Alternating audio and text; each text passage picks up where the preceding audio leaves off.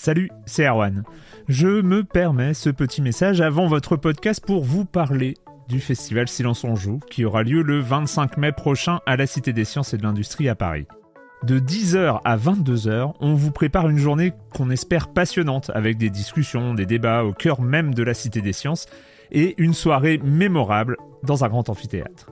La billetterie est ouverte, le lien est dans la description des derniers épisodes et vous trouverez aussi un lien vers la programmation.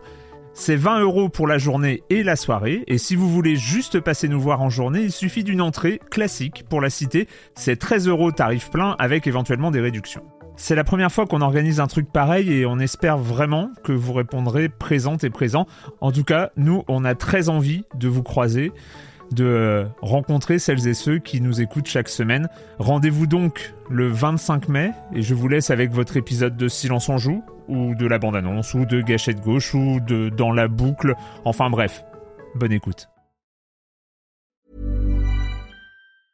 A lot can happen in the next three years. Like a chatbot may be your new best friend. But what won't change? Needing health insurance. United Healthcare Tri Term Medical Plans are available for these changing times Underwritten by Golden Rule Insurance Company, they offer budget-friendly, flexible coverage for people who are in between jobs or missed open enrollment. The plans last nearly three years in some states, with access to a nationwide network of doctors and hospitals. So for whatever tomorrow brings, United Healthcare Tri-Term Medical Plans may be for you. Learn more at uh1.com.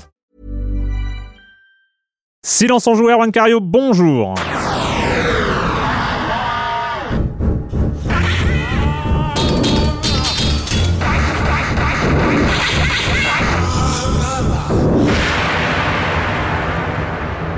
Au programme cette semaine, on va parler de Silence on joue. Ce qui est bien. Et il y a de quoi dire. Et il y a de quoi dire. on va aussi euh, parler de Wargames ou hashtag Wargames, le mhm. nouveau, euh, la nouvelle proposition de Sam Barlow. On parlera de Far Cry 5, on parlera de Florence et on parlera de Minute. Et pour euh, parler de, de, de tout ça, j'ai je, j'ai le plaisir d'accueillir. Ça me fait bizarre, ça me fait bizarre. J'ai un casque sur les oreilles, je parle dans un micro. C'est tellement étrange, c'est tellement bien. Euh, j'ai le plaisir d'accueillir deux de mes chroniqueurs favoris, Patrick Elio. Bonjour Patrick. Bonjour Erwan. Et Corentin Benoît Gonin des Croissants. Bonjour. Bonjour Erwan. Euh, on va commencer, on, on, fera le com des com tout à l'heure, on commencera à parler des news, on va un peu commencer par parler rapidement de Silence on joue. Euh, comme certains le savent sans doute déjà, et peut-être d'autres vont le découvrir avec, euh, avec cette émission, mais No Life qui nous accueillait depuis, depuis déjà beaucoup de temps, hein, depuis un an et demi, depuis qu'on était parti au format vidéo, on continuait ce format audio, mais on, on, avait une chaîne YouTube et puis on était diffusé chez eux sur la chaîne No Life. Donc No Life a annoncé euh, le 1er avril, et ce n'était pas une blague, a annoncé la fin, euh, voilà, qu'ils allaient cesser d'émettre euh, le 8 avril. donc ce dimanche, pour nous, on enregistre le jeudi juste avant. Et, et donc, bah, nous, ça nous a un peu pris de court, ça les a un pris de, ça leur, enfin, ah, eux aussi étaient, hein, pris de court un petit peu.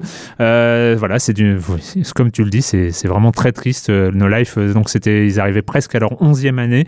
c'est un, un projet qui a eu, voilà, qui a su toujours garder une intégrité absolue. Euh, rien que pour ça, euh, enfin, j'ai une admiration hein. sans borne pour, euh, pour le travail de, toute l'équipe, mhm. notamment Seb et, Alex. Quand bien même ils pensaient tenir 6 mois, ils ont tenu 11 ans, c'est formidable déjà. Non, mais c'est exceptionnel. Ils ont... passionnés, enfin, en, enfin, voilà, en discutant avec eux, on voyait que c'était des gens qui avaient vraiment mhm. la passion du jeu vidéo, et ça, c'est des, choses qui ne trompent pas. Mhm. On, le ressent vraiment. Ouais, et la passion ne pas que du jeu vidéo, la passion de, de, de, tout ce qu'ils faisaient. La culture. Et la passion aussi pour, pour proposer une chaîne, une chaîne de télévision différente. Euh, ça a fonctionné. Ils ont eu une, des bonnes audiences. Euh, ils ont eu mhm. euh, à quelques moments peut-être l'espoir de, de s'en sortir par le haut. souvent, ils ont toujours essayé de le faire en demandant le soutien de leurs téléspectateurs qui ont répondu présent à de mhm. nombreuses reprises. voilà, mais au bout d'un moment, bah, on peut pas durer indéfiniment si, si on manque un peu de, de, voilà de, de ce carburant qu'est le pognon. Quoi, hein. voilà, c'est tout. C'est comme ça. Et, et voilà, ils ont été obligés d'arrêter. Moi, ça me rend. Ah, mais c'est triste que c'est une voix qui s'éteint. Quoi qu'on dise, hein, quoi qu'on pense, quoi mm. c'est quand même une. Voilà, c'est une voix qui s'éteint. C'était un média qu'on était habitué ou pas à suivre, mais qui va se taire. Mm. Et ça, ça, ça fait toujours de la peine. C'est bateau, mais enfin, j'ai beaucoup lu ce, ce- ce- ce- cette formule média d'une génération, mais c'est vrai quoi. Mm. Enfin, surtout moi, ça me concerne euh, en premier, premier chef parce que quand No Life a démarré, en fait, je démarrais mes études. C'était euh, c'était pour moi un moyen de me raccrocher à ce que je voulais faire. C'est en l'occurrence, je, voulais être vraiment très fort, monter à la capitale. Et pour moi, No Life faisait partie un petit peu de waouh, euh, à Paris, ils font des trucs et tout, et ça a l'air trop bien. ils se filment, et ils, ils se font plaisir, et c'est marrant. Et du coup, je regardais vraiment No Life comme une fenêtre sur cette folie créatrice et euh, qui, qui avait l'air euh, comme ça euh, plaisante. euh, et euh, bah ouais, je suis triste. quoi. C'est euh, vraiment triste. Alors, bah, Ouais. pour revenir à, à nous, à, à- à nos affaires, silence on joue, euh, bah, du coup, c'est vrai qu'on était, on a été un peu pris de court par, par cette annonce. C'est pour ça qu'il n'y a pas eu d'émission les deux dernières semaines. Euh, et on reprend, on reprend très vite quand même, euh, parce que donc là, on est entre l'annonce de la fin de No Life et, euh, et la fin de No Life effective. Alors bon, ça me fait mal à chaque fois que je le dis, mais bon, hein, c'est comme ça. Euh, et donc, on en reprend très vite, grâce, grâce à qui? Grâce aux croissants, à Stan et Corentin. Euh, donc, euh, les croissants, c'est, euh, bon, on l'a déjà décrit, hein, on a déjà expliqué ce que c'était. C'est une matinale radio personnalisable par abonnement. C'est voilà qu'ils ont lancé un projet un peu foufou quand même, et ils ont donc des locaux, ils ont un lieu pour enregistrer, et ils nous ont euh, gentiment, très gentiment euh, proposé d'accueillir euh, Silence on joue pour la fin de la saison. Voilà, il nous fallait une solution rapide dans l'idéal. J'étais même pas sûr de pouvoir la trouver, mais ils nous ont proposé ça d'eux-mêmes dès que dès que Corentin a, a appris la nouvelle, il a dit bon attends, vais demander à Stan, on va voir, on va voir si on peut. En plus, on va là on achète un troisième micro, donc ça va pouvoir le faire. Et j'étais là, wow, déjà déjà j'ai vraiment j'ai vraiment apprécié la proposition à sa juste valeur parce que je pense que c'est une vraie euh, proposition euh, euh, généreuse de leur part. Et donc voilà, on peut reprendre aussi vite les programmes et on va reprendre très vite. Je vais arrêter de parler de tout sauf de jeux vidéo parce qu'on a quand même un, un timing Non, à, c'est à- important à de respecter. le contexte. C'est le les- lien avec ta communauté, Erwan, c'est important. Exactement. Euh, voilà, dernier dernier point. Voilà, la chaîne YouTube va forcément être beaucoup moins active. Euh, alors on réfléchit peut-être qu'on va mettre le podcast audio euh, sur YouTube. On sait jamais. Voilà. Pour le reste, on vous retrouve bah, normalement toutes les semaines ou presque toutes les semaines maintenant sur iTunes, sur libération.fr, voilà, et sur les canaux podcast classiques. Euh, et ben, on va commencer cette émission. On va commencer avec euh, les news et avec euh, toi, Patrick. De quoi tu vas nous parler? Eh bah moi, je vais vous parler d'un d'un- d'un phénomène qui me fascine toujours dans les cycles de, du jeu vidéo, parce que le jeu vidéo fonctionne par cycle. Et moi, c'est celui qui, qui se met en place avant les annonces de consoles. C'est toute cette période de rumeurs, de bruissements, de, de fantasmes aussi qui naissent autour de- des prochains projets qui commencent à se dessiner via des, des fuites, des petites infos qui sortent plus ou moins volontairement. On sait jamais trop, tout ça, c'est un petit peu flou. Mais en tout cas, ce que j'adore, c'est que ça, voilà, l'imagination euh, galope. On, on se fait un petit peu des films sur qu'est-ce que va apporter la nouvelle génération de machines. Et, euh, et puis il y a les noms de code des consoles aussi qui, vont, qui, qui- qui arrivent en général et ça envoie du lourd. C'est toujours assez marquant. On essaie toujours d'impressionner les adversaires avec des noms de code, euh, les Scorpios, les. Enfin bon, bref, c'est c'est La toujours- révolution à oui, l'époque. mais c'était génial la, La révolution, j'adorais. Mais c'était, en plus, c'était vraiment une révolution. Mais non, ouais, je trouve ça fascinant parce que ça, ça anticipe et puis vraiment en, en tant que spectateur, que chroniqueur du, du jeu vidéo, je trouve que c'est- un moment où vraiment, bah, c'est passionnant parce que vraiment, on imagine ce qui va arriver. Hmm. Là, les dernières rumeurs, c'est pas les moindres, c'est quand même important, c'est celles qui concernent la PlayStation 5. Alors évidemment, on connaît le, le positionnement euh, leader de Sony sur cette génération. Je crois qu'on est à 80 millions de PS4, donc évidemment, c'est le poids lourd du, du jeu vidéo aujourd'hui. Donc, au moindre petit bruissement d'orteil de Sony sur une prochaine génération, là, évidemment, l'imagination s'enflamme. On est vraiment en, vraiment en attente de ce qui va se dire parce qu'on on sait que ils ont aussi, euh, je pense qu'ils vont vouloir reprendre la main assez vite quand même euh, par rapport à Microsoft qui est aujourd'hui avec la Scorpio, enfin non, c'est plus la Scorpio, c'est la Xbox One X, pardon, euh, à la machine la plus puissante en soi. Donc, euh, je pense qu'ils ont, ils vont avoir aussi envie de, de répondre assez rapidement. Donc voilà, les, les dernières rumeurs donc sur la, la PlayStation 5. Alors j'ai noté, hein, c'est des chiffres et des choses qui commencent à fuiter. Alors j'ai plus le nom du site, mais il y a un site a priori bien informé qui a lancé ces, ces informations et qui, qui, qui révèle, et ça on, on présumait que les kits de développement commencent à être envoyés. C'est-à-dire que ça, Ah, commence, ça, ça commencerait à bouger vers les, vers les développeurs, en tout cas les, les gros développeurs qui commencent vraiment Mm. à travailler sur les, les prochains projets. Ce qui se dirait donc, à noter, à prendre avec des pincettes évidemment, c'est de la rumeur, mais qui peut aussi nous aiguiller sur ce qui peut arriver dans les, mois ou les annonces qui, qui peuvent euh, se préparer. On parle d'une rétrocompatibilité possible PS4, PS4 Pro, ce qui serait une bonne chose. Moi je pense qu'il faut, faut plus de rupture comme on a pu, l'avoir. Ce serait très bien que la prochaine génération permettre de, garder ses jeux et de continuer à jouer. Alors on parle d'un SOC AMD, euh, d'un processeur euh, d'architecture Zen, euh, chipset graphique Navi qui donc serait la suite du Vega actuel. Je vous passe tous les détails. Oui, Ce parce que là, les- ça ne nous voilà, c'est pas intéressant. rien. Non, les points que j'ai notés dans, cette- dans cette info, encore une fois, à prendre avec des pincettes, hein, je le redis, c'est vraiment important. Mm. Attention, on est vraiment sur de la rumeur, mais donc Sony aurait travaillé avec AMD, beaucoup avec eux sur le- la conception de la machine, et aurait a priori bien pensé à la VR, aurait demandé vraiment à prendre en compte la VR dans la fabrication, la, la conception de la machine. Ça, c'est plutôt un voyant intéressant sur le fait de voilà de, de l'avenir de la VR, parce qu'on sait qu'il y a pas mal de questions. Où va la VR aujourd'hui avec le PSVR ça, ça- En tout cas, c'est un élément plutôt positif de se dire bah tiens, Sony l'a intégré Mm. ou l'intégrerait sur la prochaine machine et, et aurait en tout cas une vision à long terme dessus. Alors certains commencent à s'enflammer, des, des analyses commencent à parler de- de- de- d'une sortie en 2018, j'y crois pas une seconde. Euh, Sony est archi leader sur cette génération de consoles, il a aucun intérêt à casser le marché de la PS4. Je pense que la machine est encore là pour un, de, toute façon, de toute façon très longtemps, puisque voilà, même s'il y a une nouvelle génération, la PS4 continuera à se vendre et à mon avis ils passeront les 100 millions. Je crois qu'on est dans les 80, ils passeront les 100 Mm. millions. Donc moi je crois pas du tout à 2018, 2019 et encore, je peut-être une annonce, c'est même pas sûr. On- tout ça est à voir. Mais en tout cas voilà. Encore une fois, c'est passionnant. Je pense qu'on est qu'au début. Ça va, ça va, ça va continuer à s'alimenter ces rumeurs. c'est- marrant parce que c'est vraiment le comment on pourrait appeler ça une sorte de tropisme de, de gamer en fait Mais de bien sûr, mais s'intéresser. regarde, non mais regarde, tu à vas ça. sur Google Images, tu tapes PS5. Et c'est génial. Et ça, on a ça depuis 20 ans. Euh, dès qu'une les, les- les Nintendo Dolphin, tout Mm. ça, on avait toujours des, des- des visuels d'artistes qui imaginent des choses complètement aberrantes, mais ça fait rêver. C'est génial parce que ça, ça lance aussi des perspectives sur le jeu vidéo de demain. Et voilà, donc euh, voilà. Encore une fois, des rumeurs à prendre avec des pincettes, mais qu'on écoute quand même et qu'on note. Corentin.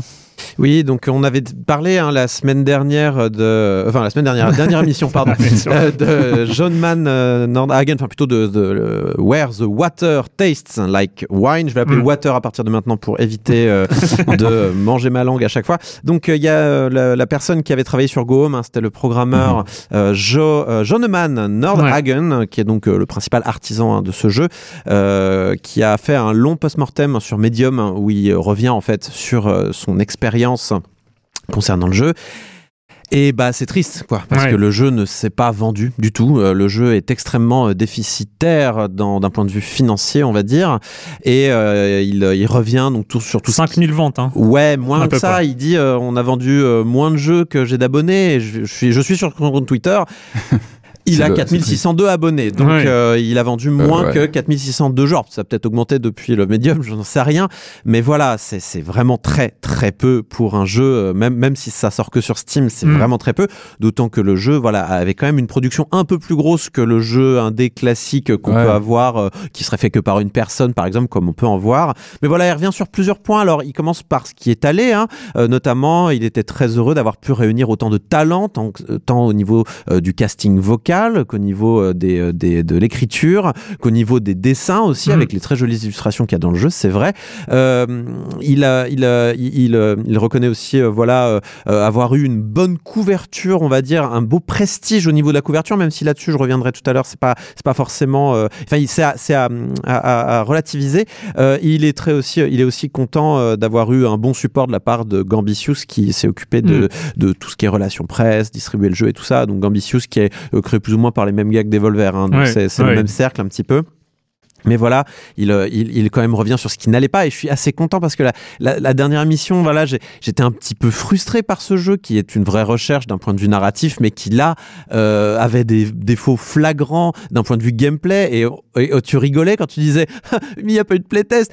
Eh ben, il n'y a pas eu de quasiment de playtest. Ils le disent. Ils disent, ah, c'est un vrai problème. On n'a pas fait de playtest parce que le, pour plein de raisons, parce que le jeu a pris des proportions trop grandes, parce que le, euh, le, le- voilà, on n'a pas pu mettre ça en place jusqu'au bout. Bah, c'est quand même un problème de pas avoir de playtest. c'est Enfin, quand même un problème. dise. Et, Ouais. et du coup, il, il reconnaît qu'à la fin, le jeu devient compliqué à jouer parce que euh, le- la carte de, de- des États-Unis est vide et qu'il se passe plus rien. Euh, il, il, il, il- voilà, c'est lié au fait que le jeu ait pris une dimension trop grosse, mais il, il déplore un manque de direction générale de toutes ces choses-là et du fait que certaines personnes très importantes soient parties à des moments clés euh, du développement et ça aurait pas dû arriver, sachant que c'est un projet qui a été annoncé en 2015 pour la première fois, donc qui a dû être commencé encore un petit peu avant. Donc ça fait un moment en fait que ce jeu Il est peut-être encore dessus d'ailleurs, peut-être qu'il bosse encore dessus actuellement. Bah, J'imagine, sur les à voilà. jour, sur euh, le Concernant, concernant le playtest, tout le monde lui a dit ton personnage va trop lentement, par oui, exemple. on, confirme. Ou alors un autre On point de. confirmons. Voilà, et je crois que ça, ils ont dit on va le corriger. Ouais. Et euh, ce, qui, ce que j'avais dit, et j'avais peur d'être un teubé euh, sur concernant- l'interface ouais. sur interface. Hmm. Mais il a dit oui, il y a un problème parce qu'en fait, on n'a pas pensé euh, que sur PC, les gens jouaient au clavier et à la souris. Oui, c'est un oui, détail, mais- oui, c'est important. c'est mon cas. Et du coup, bah, qu'est-ce qui se passe Euh, Et c'est exactement ce que j'ai dit, c'est-à-dire que quand on a une manette en main, on a tendance à appuyer sur tous les boutons. Quand on a un clavier euh, devant soi, on n'appuie pas sur toutes les Non, touches. c'est. Et à cause de ça, bah, moi, je suis passé à côté Ouais. du menu qui permet de se téléporter, qui permet de changer ses histoires et tout ça. Et c'était un vrai problème. Euh, bref. Euh, c'est tout simple, ça. C'est voilà. enfin, c'est pas le truc le plus compliqué à. il, il- il- il est très triste. Il dit que c'est une catastrophe financière pour lui, même si bon, il a des, euh, comme il dit, euh, des, euh, des skills qu'il pourra remettre Mhm. sur euh, un marché vidéoludique. Il est programmeur, il va s'en sortir, hein, c'est pas la question. Mais il déplore quand même un marché des jeux indépendants qui est compliqué, un marché où il est difficile de faire son trou par rapport à une autre époque, 2014 où Gnome est sorti, où Mhm. c'est où tu le simple fait de sortir son jeu déjà était en soi la moitié du chemin parcouru pour avoir un succès commercial. Alors, tu avais vu toi de ton côté euh, Erwan, euh, comment il s'appelle, euh, le, le ouais. créateur de d'Event Zero qui, qui qui relativisait lui ce- cet échec en disant que Event Zero, on en avait parlé dans Silence on joue, je ne On, sais en a- on en avait parlé. Alors j'ai un doute. Oui, oui, bien sûr, bien oui, sûr, bien sûr, oui. oui, on en Ah avait oui. parlé. On en avait parlé et, euh, et donc euh, l'utilisateur, alors sur Twitter, son pseudo c'est Yakafo, hein, euh, le, le- le créateur de Event Zero, revient sur euh, sur les points communs entre euh, Mhm. Where Waters et, euh, et Event Zero, euh, notamment sur l'ambition initiale, c'est-à-dire le budget initial, c'est-à-dire que c'est des jeux indés, mais avec un budget et Assez avec des costaud, grosses équipes entre guillemets Ouais. pour des jeux indés, plus d'une dizaine de personnes. On est sur du gros indé. Ouais, c'est du gros Euh, indé ou du hmm. petit. euh, avec ouais, avec euh, des Petit double A. Ouais, et, à situer. il mais- énumère comme ça tous les points communs euh, jusque euh, à l'échec commercial au moment que, de la sortie. mm, Event Zero aussi avait eu un échec au moment de sa sortie. Où euh, lui, il, il parle de 5000 exemplaires vendus le, le premier mois. Et ce qu'il explique en fin de, en- à la fin de, de son thread, c'est que euh, bah il faut pas désespérer. Il faut pas désespérer. Il faut parce que lui, ils en sont aujourd'hui à 220 000 copies sur des en, en compte Steam en fait, hein, avec euh, les euh, soldes, avec les, euh, les bundles, avec ce, tout ce et genre avec de une propositions. couverture après coup euh, pour Event Zero qui, qui, qui personnellement m'a fait plaisir euh, parce que bon, c'est à l'époque où j'avais le podcast Passe ceci qu'on avait reçu Mm. euh, justement euh, euh, je crois que c'était Yakafo qu'on avait reçu d'ailleurs Mm. Euh, et, euh, et, euh, et oui euh, on sentait la déception à ce moment-là et en fait plus tard ensuite j'ai vu des gens comme euh, Mark Brown euh, tu sais ce, Mm. ce game designer enfin ce, ce genre- cet ancien journaliste jeux vidéo qui maintenant traite de game design et, et des gens qui se disent waouh mais en fait il y a des vraies innovations dans ce jeu-là donc il y a eu un petit bouche à oreille d'estime qui s'est mis en place Sur l'IA, tout ça. sur l'IA, d'autant Ouais. que ce jeu recherchait des choses. Enfin, c'était quand même bien. Et pour Waters, du coup, j'espère que euh, toutes les euh, toutes les recherches, l'expérimentation qui a été faite d'un point de vue narratif, même si moi ça m'a pas touché personnellement, je reconnais quand même qu'il y a une recherche. J'espère que ça va marquer aussi. Et euh, d'ailleurs, à ce niveau-là, je tiens à dire que j'ai l'impression qu'il y a une stupéfaction de la de la part de la presse jeux vidéo de manière générale sur le fait que le jeu n'ait pas marché. Mais maintenant que j'ai un peu le nez à l'extérieur, j'ai vraiment le sentiment que le jeu n'a pas eu une si grande couverture euh, presque ça. Alors par contre, il a eu une couverture de prestige, c'est vrai. Le Washington Post en a parlé, Mm. beaucoup de canards euh, généralistes, en- notamment en France, en ont parlé. Mais à part ça, j'ai le sentiment que le jeu n'a pas vraiment buzzé, mais que comme nous, on, on s'intéresse aux jeux vidéo, on a eu l'impression que ça buzzait, mais j'ai l'impression que la couverture n'a pas été si bonne. J'ai demandé à Thomas Bido euh, sur Twitter, euh, qui, euh, qui justement qui fait partie d'un- d'un- d'un- d'une entreprise de, de- de- qui analyse ce genre de choses, qui Ouais. vérifie la couverture médiatique de jeux, et, et il a dit, bah le jeu a une couverture normale, il n'a pas eu un buzz particulier Ouais. par rapport à d'autres jeux. Et c'est peut-être aussi une raison pour ça. Il y a peut-être une, euh, comment on appelle ça, un filtre, une bulle de filtre qui s'est mis en place, qui fait qu'on a eu l'impression qu'il y a eu un buzz, alors qu'en fait, bah non, il n'y a pas eu vraiment tant de buzz que ça, et c'est resté assez confidentiel ou dans des milieux, euh, on va dire, euh, d'initiés, quoi. Donc bon, on verra. Peut-être que Waters aura son succès de longue traîne avec les bundles, pareil avec le bouche à oreille post, post euh, lancement. Ça s'inscrit sur le temps, ouais. Ça s'inscrit peut-être sur le temps. C'est clair. C'est jamais cool de souhaiter, euh, enfin, c'est jamais cool qu'un jeu se plante, on va dire, et je, leur, sûr. et je leur souhaite à ce que ça marche au moins sur le long terme et euh, que au moins on reconnaisse les, les, les essais, les expérimentations qui ont été faits sur ce jeu-là. Bon, il, faut le qu'il- marché- il faut aussi qu'il règle ces petits problèmes d'in- d'interface, etc. C'est important parce que ça, la premier, le premier ressenti du joueur, il est capital. Et ça, Bien quand sûr. on, on- on se paume dans les menus, les choses comme ça, c'est- tout de Euh, suite. juste, euh, voilà, je, je termine dans le thread de, de, de Yakafo hein, sur, euh, sur Twitter. Il, il explique que la, la sortie n'est pas la fin. Euh, Portez votre jeu sur console, traduisez-le, attendez pour euh, des, des bundles cool, euh, assumez un prix haut. Oui. Hein, Oui. Assumez de, de vendre la, votre, la- votre la- jeu. la euh, jurisprudence The Witness, n'oubliez Ouais. pas. Ah, sûr. euh, assumez un prix haut et soyez patient. Et euh, ça, d'ailleurs, il dit traduisez-le. Et euh, ce qui était très intéressant, c'était les gens de Tiny Build. Donc, c'est les gens qui avaient fait euh, No Time to Explain ou euh, qui éditent aujourd'hui, mince, Hello Neighbor.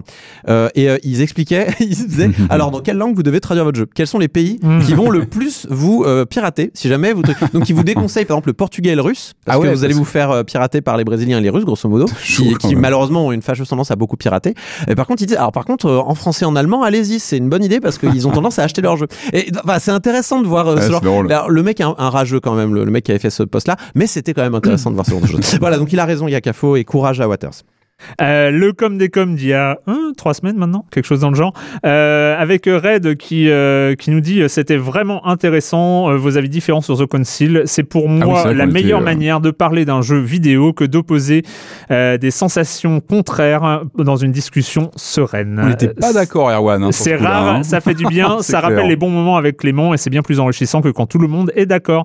Perso, le, genre- le jeu me botte bien et son petit côté radical m'attire plutôt.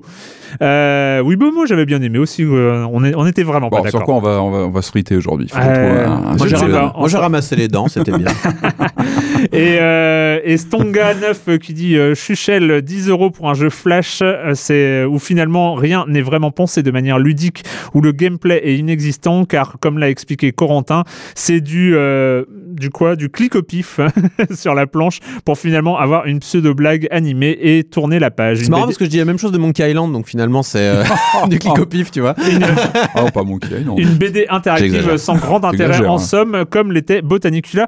Alors, alors, euh, cher Stonga, il faut juste que je te présente mon fils, euh, qui a fini euh, trois fois Chuchel. Euh, alors au début, en plus, il avait du mal avec euh, notamment les les les, les- Redis, redis l'âge de ton fils. parce que c'est euh, 5 important. ans et demi, bientôt 6. Euh, et, euh, et, et il avait du mal avec les séquences euh, jeux vidéo, entre guillemets, quand il y a un, Ouais, un, un truc de Pac-Man, Pac-Man. Euh, Mhm. et tout ça. Et maintenant, il commence à, à- à comprendre comment le faire. euh, Il est juste euh, chuchel en boucle, euh, notamment parce que... Le... Alors oui, oui, et bah c'est pas, c'est peut-être pas la cible euh, les, euh, les les trentenaires, quadras ou euh, ce genre de choses, c'est peut-être pas la cible. Mais alors euh, en termes de en termes d'impact euh, sur un enfant, c'est absolument incroyable. Puis c'est vrai que les jeux flash, je veux dire, ça n'a jamais d'avenir. Je veux dire, Binding of Isaac, ça n'a pas marché. euh, euh, Meat Boy, pareil. Je veux dire, c'est, c'est... les jeux flash, c'est nul, quoi. Donc, euh, et il s'en est suivi, hein, donc euh, toujours sur les exceptionnels forums de Silence on joue, Mhm. un grand débat que je vous invite à aller lire sur le thread de l'émission précédente. Et ben, euh, je pense qu'on en est à la moitié de l'émission et on va commencer va par les Ça jeux vidéo. Euh, mais oui, mais c'était un peu exceptionnel quand même. Et j'ai un casque sur les oreilles, je kiffe, vous pouvez pas savoir. Euh, on va commencer à parler jeux vidéo avec hashtag Wargames. They're calling mom a traitor. You can do something, right, Kel? Can't you? I'm hacking York. Upload complete. Shall we play a game? War is my favorite. Sam Barlow. Vous vous rappelez de Sam Barlow? Sam Barlow, Bah oui. c'était mon Game of the Year, hein, comme Ah on oui, dit. c'est mon- Eviren, non? Her Story. Oh. T'es con. Et moi, je réponds. Euh, et toi, tu réponds. Her Story, euh, jeu absolument incroyable qui avait pris tout le monde de court. En tout cas, euh, moi, j'étais pas prêt euh, et euh, Ouais. qui avait, euh, qui avait retour, pour hein. moi initié un genre euh, qu'on a vu réutiliser, ce qui est pas peut-être pas souvent le cas quand euh, euh, quand un genre arrive, le genre de puzzle narratif, un puzzle narratif, Her Story, cette histoire qui préexiste et qu'il faut reconstituer avec en plus la- cette, cette particularité dans Her Story d'avoir euh, un sentiment de liberté très intense euh, dans l'exploration de l'histoire parce qu'il fallait faire, on, on récupérait des, des bouts de vidéo par la recherche de mots-clés. Il fallait Ouais. euh, chercher des prénoms, chercher des noms propres, des, euh, des événements, ce genre de choses pour tomber sur des vidéos et comme ça reconstituer petit à petit euh, l'histoire euh, à partir de, de- de plusieurs vidéos d'audition euh, de, de police. Voilà, donc ça c'était en 2016 si je ne m'abuse. Un jeu qui a 2015. contribué à remettre la full motion, enfin la full motion vidéo, pas parce que c'était pas plein écran non plus, mais en tout cas voilà, la vidéo tournée avec des acteurs dans un jeu à l'honneur et à redonner aussi une nouvelle forme d'exploitation de ce, de ce format qui était un peu passé en,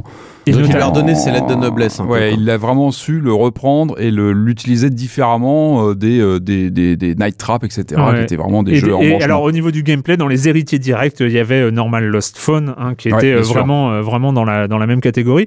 Et donc quand Sam Barlow, il y a quelques mois, annonce euh, sans rire hein, que il travaille sur l'adaptation euh, Avec la moderne MGM, euh. avec la MGM de Wargames, ça a dû te parler, Patrick. Bah, évidemment que ça me parle. Évidemment, moi, c'est un de mes films, euh, enfin, c'est un de mes fantasmes de gamin. Quand j'ai vu Wargames, ça, ça me faisait rêver. Ce, ce, ce type qui se connectait au réseau, qui, qui parlait, c'était Whopper, le, le Plus fameux. ou moins que Electric Dreams. Moins. Tout est moins qu'Electric Dream. Parce que Electric Dream, c'est- pas un film, c'est un chef-d'œuvre. Mais euh, non, mais voilà. En tout cas, oh, C'est marrant. Tu parles d'Electric Dream. C'est une époque où l'ordinateur fait rêver. C'est Oui. une espèce de. C'est une machine un peu mystérieuse et du coup, il y a beaucoup de fantasmes autour de, ces, de cet ordinateur un peu mystérieux, qu'on, une sorte de menace. Et c'est vrai que Wargames abordait ça avec le petit bidouilleur dans sa chambre. On était tous à l'époque. Moi, j'avais un Amstrad, mais bon, on rêvait de pouvoir se connecter comme ça. Au, Moi, je sais pas, je sais pas réseau, vous, mais moi, il y euh, a cette image qui m'a hanté, mais pendant, euh, pendant longtemps, hein, c'est, c'est euh, ce combiné téléphonique oui, que bah tu oui, oui, bien poses. sûr. bah, euh, comme Avec ça, un petit écran. Ça, non, non, non, ordinateur avec, un truc, et c'était le modem en fait. Ah, C'est- C'est-à-dire que le- les, ça- les données passaient par le son de- du, Ouais, combiné téléphonique sûr, bah, et étaient euh, encodés, décodés. euh, sa console, y voilà. avait une console, c'était un, Ouais. ordinateur, un type particulier avec une espèce de console sur le côté. Enfin bon, voilà, il y avait toute une Bref. imagerie Wargames. Puis il y avait une tension dans ce film. Bah, Mm. Voilà, ça posait pas mal de, de- de questions. Donc Wargames, c'est un monument. C'est un Ouais. monument pour, euh, bah, pour, pour les geeks, euh, pour tous les gens qui s'intéressent à, à l'informatique et. euh, donc là, oui, Wargames, la marque, euh, on retrouve la marque. Alors après, on n'est plus du tout dans la même ambiance. Attention, hein, on n'est pas dans, on pas dans le côté rétro, euh, rétro-futurisme de, de, de, de Wargames. On n'est pas dans les mêmes questionnements. On n'est plus dans la troisième guerre mondiale euh, potentielle. On n'est plus dans, euh, voilà, l'informatique des années 80 avec sa, cette part de fantasme. On est dans quelque chose de plus prosaïque. Et c'est, un parti pris euh, plutôt intéressant finalement, c'est de, resituer Wargames en 2018 et de se dire, ça serait quoi aujourd'hui la menace, voilà, d'un, monde, bah, du monde connecté d'aujourd'hui, de l'informatique, de la place qu'a l'informatique dans le dans le quotidien du, de, de- de l'utilisateur, parce que c'était ça aussi Wargame, c'était l'informatique qui est chez toi et ce que ça te permet de voilà d'aborder euh, face au Et monde. que, et que peuvent dire le, le- le- même la, la figure, que peut dire la figure du hacker? Le hacker, voilà, Voilà, qui est qui plus le est- même. parce que finalement c'est ça Wargame, c'est euh, la, la figure du hacker. C'est ça, ouais. euh, du hacker justicier, évidemment. hein, Ouais, c'est deux, c'est deux catégories. euh, ce hacker héros, Justicier Euh, et anonyme. hein, aussi, oui, voilà, c'est ça, c'est ce un hacker. anonymous, quoi, presque. bien sûr. Et en 2018, forcément, on on arrive sur euh, sur du de, de l'activisme, du activisme, hein, comme on- comme Exactement. on On, appelle. est, plus dans le même cas de figure, comme je disais, avec le, le- voilà, le hacker un peu isolé du, du- du premier. On est sur un autre cas de figure. On va pas rentrer dans tout le détail du scénario parce que je pense que voilà, le jeu est pas très long. Donc quand on s'y plonge, Non. le mieux c'est de découvrir. On va juste dire qu'on parle d'espionnage, qu'on parle de voilà de, bah, de comme je disais d'informatique d'aujourd'hui, hein, sur euh, l'ultra connexion, sur les médias aussi un rapport Mhm. aux médias qui est assez important. Et surtout le jeu, bah, il a cette particularité de se présenter comme un comme un maar un film interactif euh, avec une disposition différente de ce qu'on a l'habitude de voir dans, dans le domaine. On parlait encore de Late Shift il y a quelques temps. Je sais pas, Oui, Erwan, oui, oui, on avait parlé il y a quelques, quelques temps de ce, ce jeu qui était plutôt conservateur dans le, dans le système. Pas dans la forme parce qu'il était très moderne avec sa, son, son, son- son- Avec tourné une en HD, fluidité, etc. une fluidité incroyable. Mais qui était encore très conservateur dans le côté, euh, bah, je, selon mes choix euh, binaires, je vais enclencher tel fichier vidéo qui va me Mm. conduire sur un autre embranchement, etc. Donc quelque chose qu'on connaissait plutôt bien. Là, non. Là, on est sur un autre Et c'est ça, euh, pour moi, c'est là où le jeu réussit quelque chose, euh, Wargames.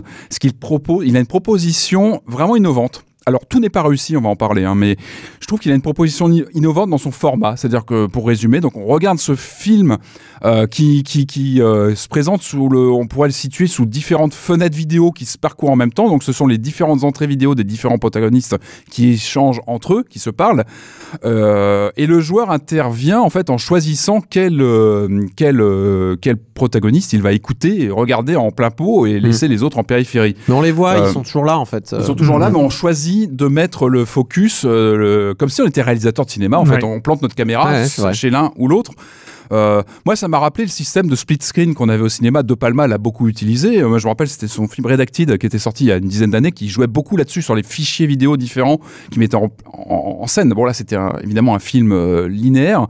Là, on a ce côté jonglé comme ça avec les, les flux vidéo qui est assez euh, vertigineux. C'est quand on lance la partie, au début, on comprend pas trop ce qui se passe. On, on- on- on- on gère comme ça ces flux vidéo. Donc, on suit une histoire avec différents protagonistes qui se parlent par webcam interposée ou qui, en- ou qui balancent des flux vidéo. Donc, on nous-mêmes avec la souris, bah, on clique sur l'un et l'autre, on choisit qui on va écouter plutôt que l'autre. Sachant, que quand on clique, ça grossit une image Ça grossit, et ça, ça la ça- ça les vignettise euh, les, les autres. En fait, les autres sont vignétisés Ouais. autour.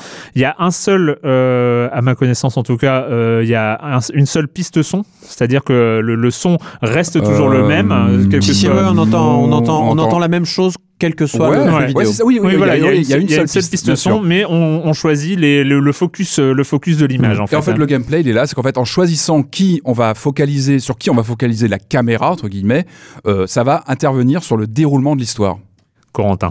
Oui, voilà. Alors moi, ce qui m'avait, euh, je trouvais ça intéressant. De toute façon, dès que Sam Barlow euh, touche euh, à quelque chose qui s'apparente à, on va dire, un, mélange entre série et, et jeux vidéo, comme on a pu le voir dans Her Story, c'est toujours intéressant de voir qu'est-ce qu'il va faire pour rendre hybride le- le- ces deux médias-là. Et autant dans Her Story, c'était intéressant parce qu'il y avait une unité de lieu intéressante. Mhm. On était toujours dans cette salle d'observatoire, mais par contre, on était perdu au niveau du temps parce qu'on savait Ouais. pas à quel moment on était vraiment. euh, Quand Mhm. on voyait cet extrait-là, il fallait nous-mêmes refaire un petit peu. Euh, Chronologie, il fallait refaire hein. une chronologie. Ici, on a plutôt une unité de temps puisque tout se déroule en simultané et en temps réel. Donc en fait, tout se passe. euh, alors il y a des jours, hein, il y, a des- il y a des ellipses évidemment, mais euh, voilà, Mais tout c'est se passe vécu et en plan temps séquence, réel. plan Voilà. séquence, ouais, je crois. Et ouais. à différents endroits. Donc c'est plutôt les endroits qui sont euh, é- éclatés, notamment quand par exemple euh, l'héroïne qui s'appelle Kelly euh, va euh, commencer à discuter avec des hackers inconnus euh, qui refusent de donner leur identité. ben, on sait pas où ils sont, euh, euh, ce genre de choses. Euh, ou alors euh, tiens, on va commencer à euh, espionner euh, telle personne. Donc on a planté euh, une, une webcam à tel endroit et on observe à quel moment elle s'en va.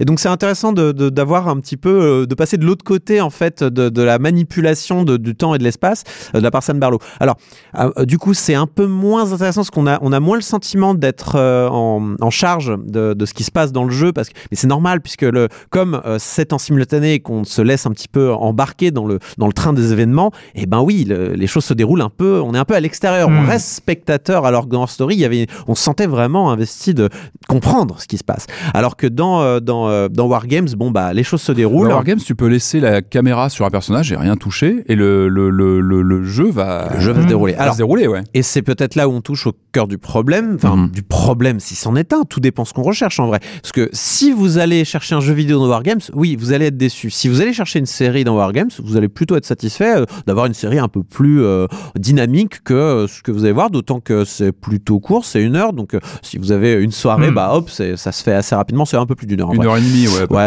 Et, euh, et donc c'est intéressant. Et euh, du coup, euh, on sent que Sam Barlow a, a cherché quand même à montrer et à accentuer le retour, parce que c'est le vrai problème, c'est le feedback. Il n'y a pas de feedback réel sur les, le, ce qu'on va faire, sur les actions qu'on fait et leurs conséquences. Donc on a une petite barre en haut qui se déplace en fonction de la de, de, de l'écran qu'on regarde, ce qui nous montre un petit peu notre nos, nos, nos, nos changements de choix dans les plans qu'on choisit ou Dans le les chapitre aussi, on a un récap de. et à la fin du chapitre, on a récap, mais contrairement par exemple à un Telltale Games classique où on va vous dire vous avez fait telle action, Hum, machin va s'en souvenir, on vous dit pas ce qui se passe, mais on Hmm. dit ça, ça a de l'importance. Ah, ça, moi on l'a, hein. il y a un petit moment où ça marque euh, sauvegarde en cours, euh, Ouais, choix sauvegardé, mais je suis d'accord, moi c'est, moi, c'est c'est une des reproches, fait, en- c'est que C'est une sorte de, de- pour moi, euh, ce que j'ai vécu ça, c'est comme une sorte d'interactivité émergente. Euh, Il Ouais. y, a, il y a quelque chose. c'est expérimental, quoi. C'est une expérience hein, d'une C'est part. intéressant, Et mais il a essayé de, il a essayé. En fait, Sam Barlow a, a pris le problème narratif. Voilà, il y a une histoire et un peu comme il, comme il avait déconstruit cette cette interactivité euh, dans dans Her Story, c'est-à-dire que on a une histoire. Comment est-ce qu'on intègre une interactivité à partir du moment où on a une histoire très linéaire? Dans Her Story, il l'avait complètement puzzleifié, c'est-à-dire qu'on on crée des bouts d'histoire ouais. et mais l'histoire reste la même. Mais le- cette interactivité, c'était en fait le jeu était sorti du jeu quoi. Enfin, Bah, le était jeu chez était dans toi, notre tête. En fait. était- voilà, il c'est était que le toi, joueur, joueur, ouais. le, le- le- le joueur se crée sa propre narration, à- euh, il, il se promenait à travers l'histoire. Et là, en fait, il, fi- il finit par, euh, par aller à l'autre bout du processus, finalement. Ah, il va à l'autre bout du processus de Her. Story, c'est-à-dire que il, bah, il prend toujours une histoire linéaire, mais comment euh, finalement intégrer une interactivité où là, euh, le joueur ne va pas, euh, ne va même pas avoir l'im- l'impression d'influer Ah, sur l'histoire. Il va, il va juste créer une interactivité en choisissant ses focus, en choisissant le- ce. C'est une interactivité. Pour moi, c'est une pas interactivité. Je trouve que le contrat n'est pas clair en fait. Je trouve que c'est mal expliqué au début du jeu. Ouais. On te dit pas vraiment comment tu as interagi. On le devine en, en faisant un test, deux tests. On voit qu'en effet, si je si je clique sur telle personne, je vois qu'il y a des embranchements différents, mais c'est pas clair. On- je trouve que les- les- et c'est important dans un jeu vidéo d'avoir des règles, de dire voilà comment ça fonctionne et de pouvoir jouer justement avec ces règles. Euh, au compte- et je trouve ça paradoxal dans ce système. On est dans une famille de jeux qui est passionnante. Moi, c'est le, le jeu euh, dont toi, joueur, tu, es cons- tu, tu consultes la matière elle-même. Je veux dire, je- Mm. Pour être plus simple, hacker dans les années 80 te, te faisait incarner un, un- comment dire, un, un, un pirate informatique où tu, pareil, tu avais une simulation d'interface d'ordinateur. Vienno l'a beaucoup fait Mm. aussi avec Vienno, avec In Memoriam, où tu, tu jouais l'enquêteur avec ton ordinateur. Euh, donc c'est passionnant. Mais là, c'est important dans ce cas-là que toi, en tant que joueur, tu aies vraiment les commandes, tu En aies les manettes. euh, hmm. Et, et là, ça nous échappe. C'est vrai qu'on. Et, et encore une fois, ce qui m'a vraiment dérangé, c'est que le contrat ne soit pas clair. Euh, les règles sont floues et En fait, les interactions sont pas intégrées dans la diégèse du jeu. Donc la diégèse, Eh c'est oui. tout ce qui est Ouais. considéré comme dans l'histoire du jeu. Et euh, du coup, euh, par exemple, il y a, y a un moment particulier dans le jeu, je dirais pas ce qui se passe, mais où on a un choix à faire. ouais. Il y a un choix, c'est le, d'ailleurs, je crois que c'est le seul choix quasiment vraiment mais on fort euh, à faire. pas bien. Mais euh, qui on est pour faire ce choix? Non, mais Qui oui. on est? On est personne dans le On- jeu. on on est Nous-mêmes, ouais. on, on, inter- on, a- on, a- on incarne pas Kelly, qui est l'héroïne Ouais, principale. on est euh, désincarné, c'est On vrai. est désincarné. Les acteurs sont bons en plus. Voilà, Et une alors- parenthèse, mais les acteurs tout sont le reste, plutôt bons. Tout le reste est bon, euh, la, la production est bonne, c'est Ouais. intéressant, ça donne une image un peu plus réaliste des hackers que, que ce qu'on a Mhm. tendance à voir. C'est-à-dire que, bah ouais, un hacker, il va créer un faux compte sur Tinder et il va tenter de te séduire pour Ouais. avoir euh, juste tes infos personnelles. C'est pas, il va pas rentrer euh, casser des firewalls, machin. Non, non, il va, il va juste te, te, te berner, quoi. Ouais, c'est le, hacking social. hein, est- Le, hacking Mm. social ou alors euh, genre euh, bah t'as un mec dans le hall d'un hôtel et puis t'en as un autre euh, qui essaye euh, qui fait euh, c'est bon il est parti ouais il est parti tu peux y aller et du coup en fait il va il va vraiment rentrer dans la chambre d'hôtel pour choper euh, Ouais, une clé sûr. USB Ouais. euh, ou mettre une clé USB au cul d'un ordi pour pouvoir euh, euh, rentrer dedans donc c'est c'est une vi- une vision Ah, moderne du hacker C'est les petits frissons à la Night Trap, non C'est Ouais, ouais, ouais. où tu cliques sur la, la caméra de surveillance. Ah, tu cliques D'ailleurs, en, en même Ah, temps, vite, ah, qu'est-ce qui se passe? Je vais regarder s'il y a quelqu'un qui passe dans le champ de vision. C'est marrant, ces petits moments-là. ah ça c'est cool Tu te sens un peu aux manettes les- ça- passages- ça, les échappe vite. les passages de tension t'es là et Ouais. tu, tu, tu fais, tu, te fais du souci en la fait pour barre les de personnages chargement, là, tu, tu, tu Ouais, hein, t'es- là, tu. Oui, non, mais c'est ça. c'est vrai, barre de chargement qui se là, fait, ça marche. Dépêche, dépêche. T'es là, t'es en mode ah. Ça fonctionne. Tu vas sur les caméras de sécurité. Elle en est où l'autre conne? Ah merde Elle arrive, elle arrive. Mais encore une fois, les codes ne sont pas clairs. Et ça, je trouve que c'est dommage pas avoir été plus. Je me rappelle Night Trap, le type te montrait une manette Mega Drive. Regarde, tu as un méga CD, tu vas actionner ça avec tes boutons, etc. Non, mais c'est c'est On est important. intégré. Non, mais c'est euh, important. Mais voilà, Et un, un notre- objet un peu, un peu moins pur que Her Story à En tout cas, ça pose des vraies questions de Mm. réflexion sur euh, le film interactif. Et je pense que ça, ça demande à être, retra- à, Ouais. à être questionné. Voilà, en tout cas, il ouvre des portes intéressantes. C'est ça. aussi cool parce que je peux me mettre à agiter les bras d'une manière absolument non télévisuelle euh, pour, euh, pour dire à mes chroniqueurs bon ouais, les gars il faudrait Il pincer prend des formes euh, Bon, étranges. Est-ce mais- qu'on peut dire que c'est gratuit au ah ouais voilà alors Oui, c'est important. gratuit euh, sur navigateur web 6 euros sur Steam euh, parce qu'on Euh, 3 euros. 3 euros 3 euros Et, sur euh, Steam. Et euh, je crois que c'est possible via une application iOS, mais il y a des pubs, je crois, c'est ça. voilà Bon, en tout quelque sur chose en dehors euh, mais voilà alors moi, il a planté sur Firefox. Hein, je l'ai relancé sur un euh, IE. D'accord. Bon, voilà. Oh my- God. Ok. T'as relancé- il Internet j'ai Explorer, pas pu jouer hein. sur Firefox, je sais pas Ah, pourquoi. Il plantait Eh ben. tout le temps. Je- ben, bon, donc. bref, c'était ma, ma vie. euh, C'était ton, tout ça. Euh, quotidien. donc euh, hashtag Wargames euh, sur euh, donc sur différents supports euh, Et sur gratuits Echo, ou, EKO. EKO, Echo. C'est- voilà. Il est très mal référencé le jeu. Mettez Oui, Wargames. mais oui, j'ai du Echo, mal le EKO. aussi. Oui, ouais. c'est ça. Exact, voilà. exact. Très bonne remarque, Corentin. On enchaîne avec euh, peut-être le blockbuster euh, de ce début d'année, en tout cas, euh, annoncé depuis euh, déjà pas mal de temps, qui a fait énormément parler de lui euh, lors de son premier trailer, car on y voyait cette Amérique un peu euh, Ouais, rurale, rustre, euh, rustre. rustre, redneck, et donc ça rappelait l'Amérique de Donald Trump. On va en reparler, c'est Far Cry 5. This world is on the brink. Don't you understand what we're trying to build? And now, collapse is upon us. We will take you, willingly or not.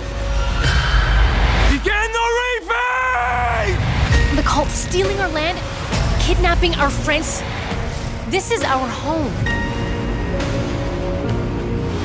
I thought if we could just hang on, Eden's Gate would just go away. They've been waiting for somebody to kick off their goddamn holy war. Far Cry 5, bien sûr. Euh, 3, j'aurais presque tendance à dire Far Cry 3, hein, parce que euh, on a vu le, le premier Far Cry, Crytek, euh, le deuxième Far Cry avec repris par Ubisoft, Par Ubisoft, mais, ouais, en euh, qui en avait euh, fait un truc qui ressemblait hardcore. pas à grand chose, enfin voilà, qui avait manqué Ah, mais qui de... était intéressant. hein. Oui, qui Il était a- intéressant, mais, mais, euh, voilà, il, il manquait une ligne directrice euh, Et puis, il pour. était trop hardcore. Enfin, il et était puis, euh, et puis ce. Far Cry 3, euh, open, enfin, open, Ah oui, qui était Open world assez magnifique avec, avec un, un un méchant, absolument incroyable. Ouais, méchant. Euh, Euh, le quatrième et enfin ce cinquième qui avec le méchant rappelle le 3 quand même hein, euh, sur ouais. sur ce jeu d'acteurs euh, assez assez marquant du de l'adversaire principal.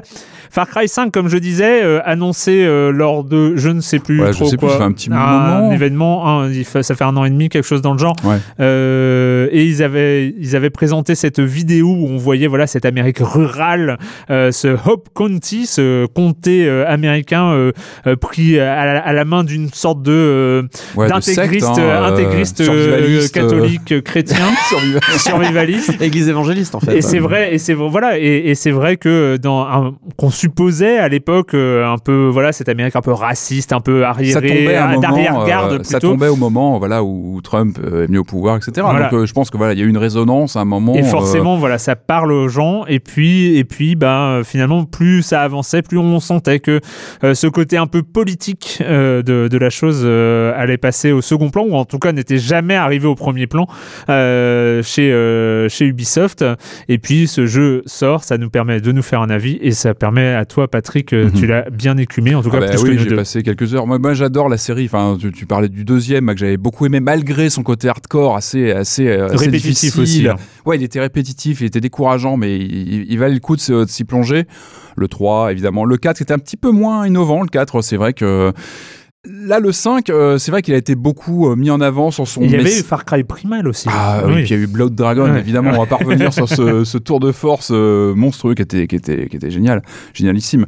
Non, Far Cry 5, moi, je, c'est marrant parce que oui, il, est- il est pas mal critiqué. Je, je lis beaucoup de critiques en ce moment sur oui, le message. On attendait quelque chose de plus cinglant sur l'Amérique de Trump, etc. Mais mais est-ce que c'est ce qu'on attend vraiment en jouant à Far Cry? Est-ce que c'est vraiment ce que j'attends D'avoir un jeu politiquement chargé en jouant à Far Cry? Bah, Je suis pas sûr, sincèrement. Euh, moi, je trouve que le jeu fait le job. En, fait, le début, est, il y a une mise en scène vraiment très bonne. On a tu, incarnes un, une, un ou une shérif qui, qui débarque dans cette région, donc qui a la, la, solde de ce, gourou euh, euh, qui est plutôt bien joué. On a un personnage encore euh, père, hein. charismatique et magnétique à l'écran. C'est vrai que dès qu'il apparaît dans le jeu, on le voit pas énormément, mais dès qu'il apparaît, euh, comme dans, dans Far Cry 3, il, il, est, il hérisse le poil. Enfin, il a quelque chose de magnétique, ce personnage. Et ça, et c'est un peu comme dans les James Bond. C'est un peu la règle bondienne. C'est un bon méchant fait un bon jeu, une bonne histoire en général. Et là, on sent que, en fait, on a un héros complètement transparent qui parle quasiment pas. Je crois qu'il parle, il dit rien toute l'action du jeu est orientée sur le méchant général, sur sa famille, parce qu'on va, on va affronter les différents membres de la famille euh, Sid. Qui tiennent chacun une région du comté euh, qu'ils dominent. Euh, et encore une fois, voilà, il faut pas se leurrer. Enfin, quand on lance un Far Cry, c'est avant tout pour, pour goûter à de l'open world massif, euh, colossal en termes de taille, avec surtout ces différents systèmes qui interagissent, euh, les animaux. Et là, on a, on a vraiment de quoi faire. Il y a beaucoup d'interactions avec des animaux, des ours, il y en a partout, euh, des chiens que- que- qui sont C'est avec très nous. Far. Cry, ça. Et c'est ça Far Cry pour moi. Enfin voilà, je- moi j'attendais pas forcément une, une critique sociétale de l'Amérique d'aujourd'hui. Je, je suis pas sûr que ça ait sa place même dans la série. On lance pas un Far Cry pour ça. On, voilà encore une fois, on- on- pour moi, ce sont des de, blockbusters des années 80 les Far Cry. J'y joue pour avoir des scènes d'action euh, complètement déglinguées avec du n'importe quoi, des fights complètement fous. Et là, je trouve que sur le 5, on est on est vraiment servi parce qu'on a un jeu j'ai eu l'assentiment en fait que en fait on a une carte gigantesque comme toujours avec euh, bah, qui est très jolie je trouve graphiquement on a vraiment une Oui, c'est teinte vrai que c'est on a une assez vraie impressionnant. teinte euh, organique. On a quelque Ouais. chose de finalement de plus terre à terre qu'avant. C'est vrai qu'on avait quelque chose de très exotique dans les précédents. On, on partait vraiment des voyages euh, sur des vraies cartes postales. Là, on est sur quelque chose de plus terre à terre, sans jeu de mots. On est sur quelque Mhm. chose de plus terrien qu'on connaît au, au moins par les films. On, on a l'impression vraiment de, de se balader dans des, des- décors de films qu'on connaît bien depuis le western et autres. Mais ça marche bien finalement. On est sur quelque chose de très, de très concret. Et en fait, il y, a- une densité dans ce jeu. En fait, on peut pas faire 100 mètres sans qu'il se passe un truc. Sans qu'on ait euh, des animaux qui s'attaquent entre eux, euh, qui attaquent les ennemis, des, ennemis qui débarquent. On a des véhicules dans tous les sens, des motos, des quads, des, avions, des. Enfin, il y a de l'action non-stop. Et, et je trouve que pour ça, le jeu remplit son, son deal. Alors c'est vrai qu'il y a un étiolement. C'est vrai que le début part très très fort, avec une scène, je disais, d'ouverture très forte. Où donc on Oui, c'est assez intense. Hein. le début est fou. Enfin, il y a une ouais. mise en scène folle où on arrive en fait pour arrêter ce, ce leader charismatique. On a presque une ambiance à la Resident Evil 4. On arrive dans un, comme dans un village comme ça avec des mecs un peu bizarres qui nous regardent. On sent que ça va péter d'un moment à un autre. Ça pète évidemment. On se retrouve isolé là-dedans dans une ambiance. et On se retrouve voilà, Far Cry commence vraiment là dans, dans l'isolement euh, où il faut bah, acquérir la géographie. C'est ça le Far Cry. Mm. C'est euh, conquérir une géographie euh, et peu à peu gagner ses points comme ça, re- reprendre la terre. Et, et- et- et je trouve que voilà, on est vraiment sur un Far Cry pur jus. Alors certains critiquent voilà ce, ce manque de peut-être. C'est vrai que finalement, ce, ce- ce leader charismatique, on le perd de vue, mais comme souvent dans les Far Cry, hein, on Mm. le revoit quelques fois, mais. Pour moi, le héros, c'est pas le shérif, c'est pas ce méchant, c'est le, c'est le territoire. C'est le territoire, le rapport qu'on va avoir à cette terre qu'on explore, qu'on va, qu'on va s'amuser. Moi, en plus, j'ai ce côté. Alors, je sais que certains n'aiment pas ça, mais moi, j'ai, dans les jeux Ubi, j'ai cette, euh, euh, il me prend sur ce côté collectionniste. C'est-à-dire que je passe Mm. mon temps à récupérer des trucs, à looter dans tous les sens. Alors, je sais qu'il y en a qui n'aiment pas ça. Moi, moi, j'aimerais que c'est, je, je mords à ce, ce principe qui fait que bah, je vais explorer tous les trucs, euh, faire les petites missions secondaires, aller explorer. Il y a des trésors cachés, on va les chercher. Euh, là, il y a pas mal de, de les tem- ça remplace un peu les temples qu'on a dans les dans les Zelda Ouais. ou autres. Ce sont les, les, les cages de survivalistes. Alors au début, c'est très simple. On trouve une porte, on rentre et hop. Et puis plus on avance, et puis il va y avoir des petites énigmes. Il va falloir euh, trouver une note qui va nous dire bah tiens telle clé, je l'ai cachée là. Bon, ça va jamais être très très loin, mais ça vient apporter aussi une respiration dans le jeu. Je trouve que encore une fois, c'est quelque chose, enfin, c'est un jeu qui est très généreux en termes de, de, de- d'action. Et encore une fois, moi, j'ai vraiment, quand je lance une partie de Far Cry, j'ai l'impression de me retrouver dans ces, ces films d'action des années 80 que j'adore, les Cobra, les, tous ces films complètement décérébrés, mais finalement, bah, il y a un plaisir un peu coupable de se lancer dedans. Et puis, bah, on prend son pied quand on aime ce, ce genre de, d'univers Alors- et d'action euh, euh, décomplexé. Voilà, je, suis, je n'y suis pas resté aussi longtemps que toi. Je voudrais faire euh, deux, deux- deux petites remarques. Une remarque que j'ai j'ai trouvée. Alors, je ne sais pas à quoi c'est dû. C'est toujours ce genre de. de d'ingrédients un peu un peu trop subtil euh, pour euh, pour que je, euh, je puisse l'analyser mais je, je, je le trouve très agréable à manier peut-être Ouais. plus que plus que les précédents en termes de en termes il de pas eu. non, mais je sais pas. y a j'ai- moi, je, non, il y, a- il y a sans doute pas un énorme truc, mais, euh, non, mais, mais je, le trouve C'est le même moteur bah, qui évolue, hein, mais c'est le même assez, agréable à, à parcourir, euh, en, en tout cas en termes purement mécaniques. Et, et quand même, je voudrais revenir parce que tu, tu- c'est sur euh, cette absence de, de politique. Euh, moi, j'ai j'ai j'ai ressenti un peu la même chose que euh, Assassin's Creed Unity, Mhm. euh, où euh, voilà. il- les, les, les gens d'Ubisoft euh, sont très forts pour faire des open world, des, des open world assez, assez captivants, en tout cas visuellement et, et, et, et ludiquement aussi. Enfin, c'est c'est des choses qui.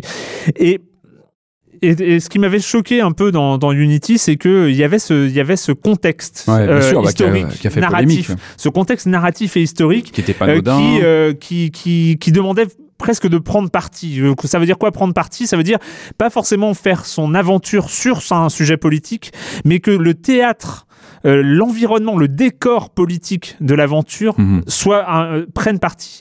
Or, dans Assassin's Creed Unity, on avait juste l'impression que bon, bah, il il y, a un peuple, il y a des aristos qui se mettent puis, sur la euh, gueule et nous on traverse au milieu on prend pas Mhm. parti entre les deux bah, je suis désolé quand il y a un peuple et des aristos en 1789 qui se mettent sur la gueule si on prend parti pas, pas forcément que ton personnage prenne parti mais que ce décor politique ce décor environnemental pratiquement bah il, il- il aille Mhm. dans un sens il explique il explique un, un truc et là c'est un peu la même chose on est dans un contexte euh, géographique et historique historique Mhm. parce que c'est aujourd'hui c'est actuel c'est ah bah cette oui, bien sûr, Amérique C'est ancré dans une réalité. je dis euh, pas que je dis pas de faire de Far Cry 5 un un, un, brûlot, un- un euh. brûlot, un pamphlet anti-Trump, C'est pas but, ça. C'est de juste de dire euh, bah, que cette Amérique euh, profonde, rurale, il y a il y a il y a un il y a un contexte politique Mhm. qui l'explique. Il y a, il y a une désespérance. Il y a peut-être euh, un, un- quelque chose Sur l'économie, tu veux dire oui. sur le- l'économie, sur euh, euh, sur aussi le le le, le euh, la- les armes. Enfin voilà, les Ouais. armes, c'est c'est le débat, Ah bah oui, débats ça, c'est- d'aujourd'hui. Et, et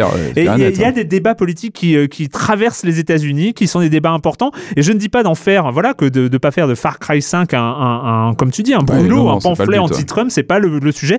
Mais d'expliquer ce contexte, de mettre en Mhm. Non, scène je comprends, je un, comprends tout à un- fait, un ouais. contexte plus politique que celui-là. Et je trouve que là-dessus, c'est un, un peu dommage. Et, et je pense que c'est une, une vraie, euh, un vrai manque de, de courage, en fait, euh, pour le coup. Ouais, de prendre le risque. Pour moi, c'est du pur jeu bac à sable. Mais Bien dans sûr, le fond, bien le- sûr. mais dans le sens le plus fort du terme. C'est-à-dire que quand je joue à Far Cry, ben, je me retrouve comme un gamin, je joue avec mes petites voitures, à casser les Bien voitures, à les jeter contre les arbres. C'est un vrai bac Ah, à je, sable. je je ne dis pas Tu que vois, c'est vraiment l'un ça. n'empêche pas je suis d'accord, il y a Et pas je de. pense qu'on on peut continuer Ah, à mais faire ce bac à sable avec, un- Avec un, des notes de- un décor, un environnement peut-être plus ambitieux. Je suis d'accord. Alors juste un mot quand même sur le, le mode Far Cry Arcade qui est, qui, qui qui intégré dans, dans- c'est, c'est fabuleux parce que donc c'est pas la première fois qu'on a un éditeur de niveau. Il y avait Mm. déjà en Far Cry 2, j'avais un peu tâté, bon c'était, pas forcément évident. Là donc on a un mode euh, de création de cartes, de partage et de notes Mais par oui, les dans Far. Cry 2, il y avait ça, oui. Il y avait ça dans Far Cry ouais. 2 déjà. hein. Et, et c'est fantastique parce qu'il y a déjà une communauté qui, qui, qui s'y est mis, qui a commencé à créer des cartes. Il y a des trucs hallucinants. Déjà en quelques jours à peine, le jeu est sorti tout récemment. Il y a déjà des créations folles avec des, bah, des niveaux genre Horde où on, doit- bah, on doit se battre contre des, des, des monstres dans tous les sens, mais surtout des, des répliques de, de niveaux de Resident Evil 7 par exemple. J'ai refait la maison dans Resident Evil 7. Euh, ça Silent Hill, on a des cartes inspirées de jeux. Euh, on peut mixer des objets de Assassin's Creed, de Watch Dogs. Enfin, c'est franchement, ils ont bien pensé le système. Ça m'a l'air plutôt simple. Ah, ça, de- pas vu. Et on peut brasser euh, comme ça. Enfin, en tout cas, il y a déjà beaucoup de créations vraiment intéressantes. Moi, j'en ai déjà mis euh, pas mal en favori sur ma, ma bécane. Et c'est un vrai plaisir. Et ça, je pense que ça peut aussi entretenir le jeu euh, sur la Carrément, durée carrément. créer des communautés. Puis bon, il y a un season pass qui a l'air complètement fou qui, qui arrive avec des contenus, avec des aliens. J'en avais déjà parlé, Oui. euh, des invasions. On va pas, on va Et là, pas y on revenir. sent que c'est du Blood Dragon. Et là, moi, je dis, Voilà, allez-y, allez-y, allez-y. Ça qui est bien avec Far Cry, Ah, c'est qu'ils n'ont pas de Dragon. limite, y compris dans les univers alternatifs Ouais. qu'ils peuvent Et mettre dans les DLC. Ça, Ça, peut-être même plus intéressant que Far Cry 5 d'origine. Le- le- à mon avis, les extensions là avec les, les, les invasions aliens et les zombies, etc. Je vais suivre ça de très près parce que Sans blague. gros potentiel. Euh, mais en tout cas, moi je recommande. Moi, je suis déjà à des- à beaucoup d'heures de jeu et c'est vrai que je prends mon pied. Euh, comme tu dis, peut-être qu'il y a, voilà, ça manque peut-être de mordant, clairement, sur la thématique.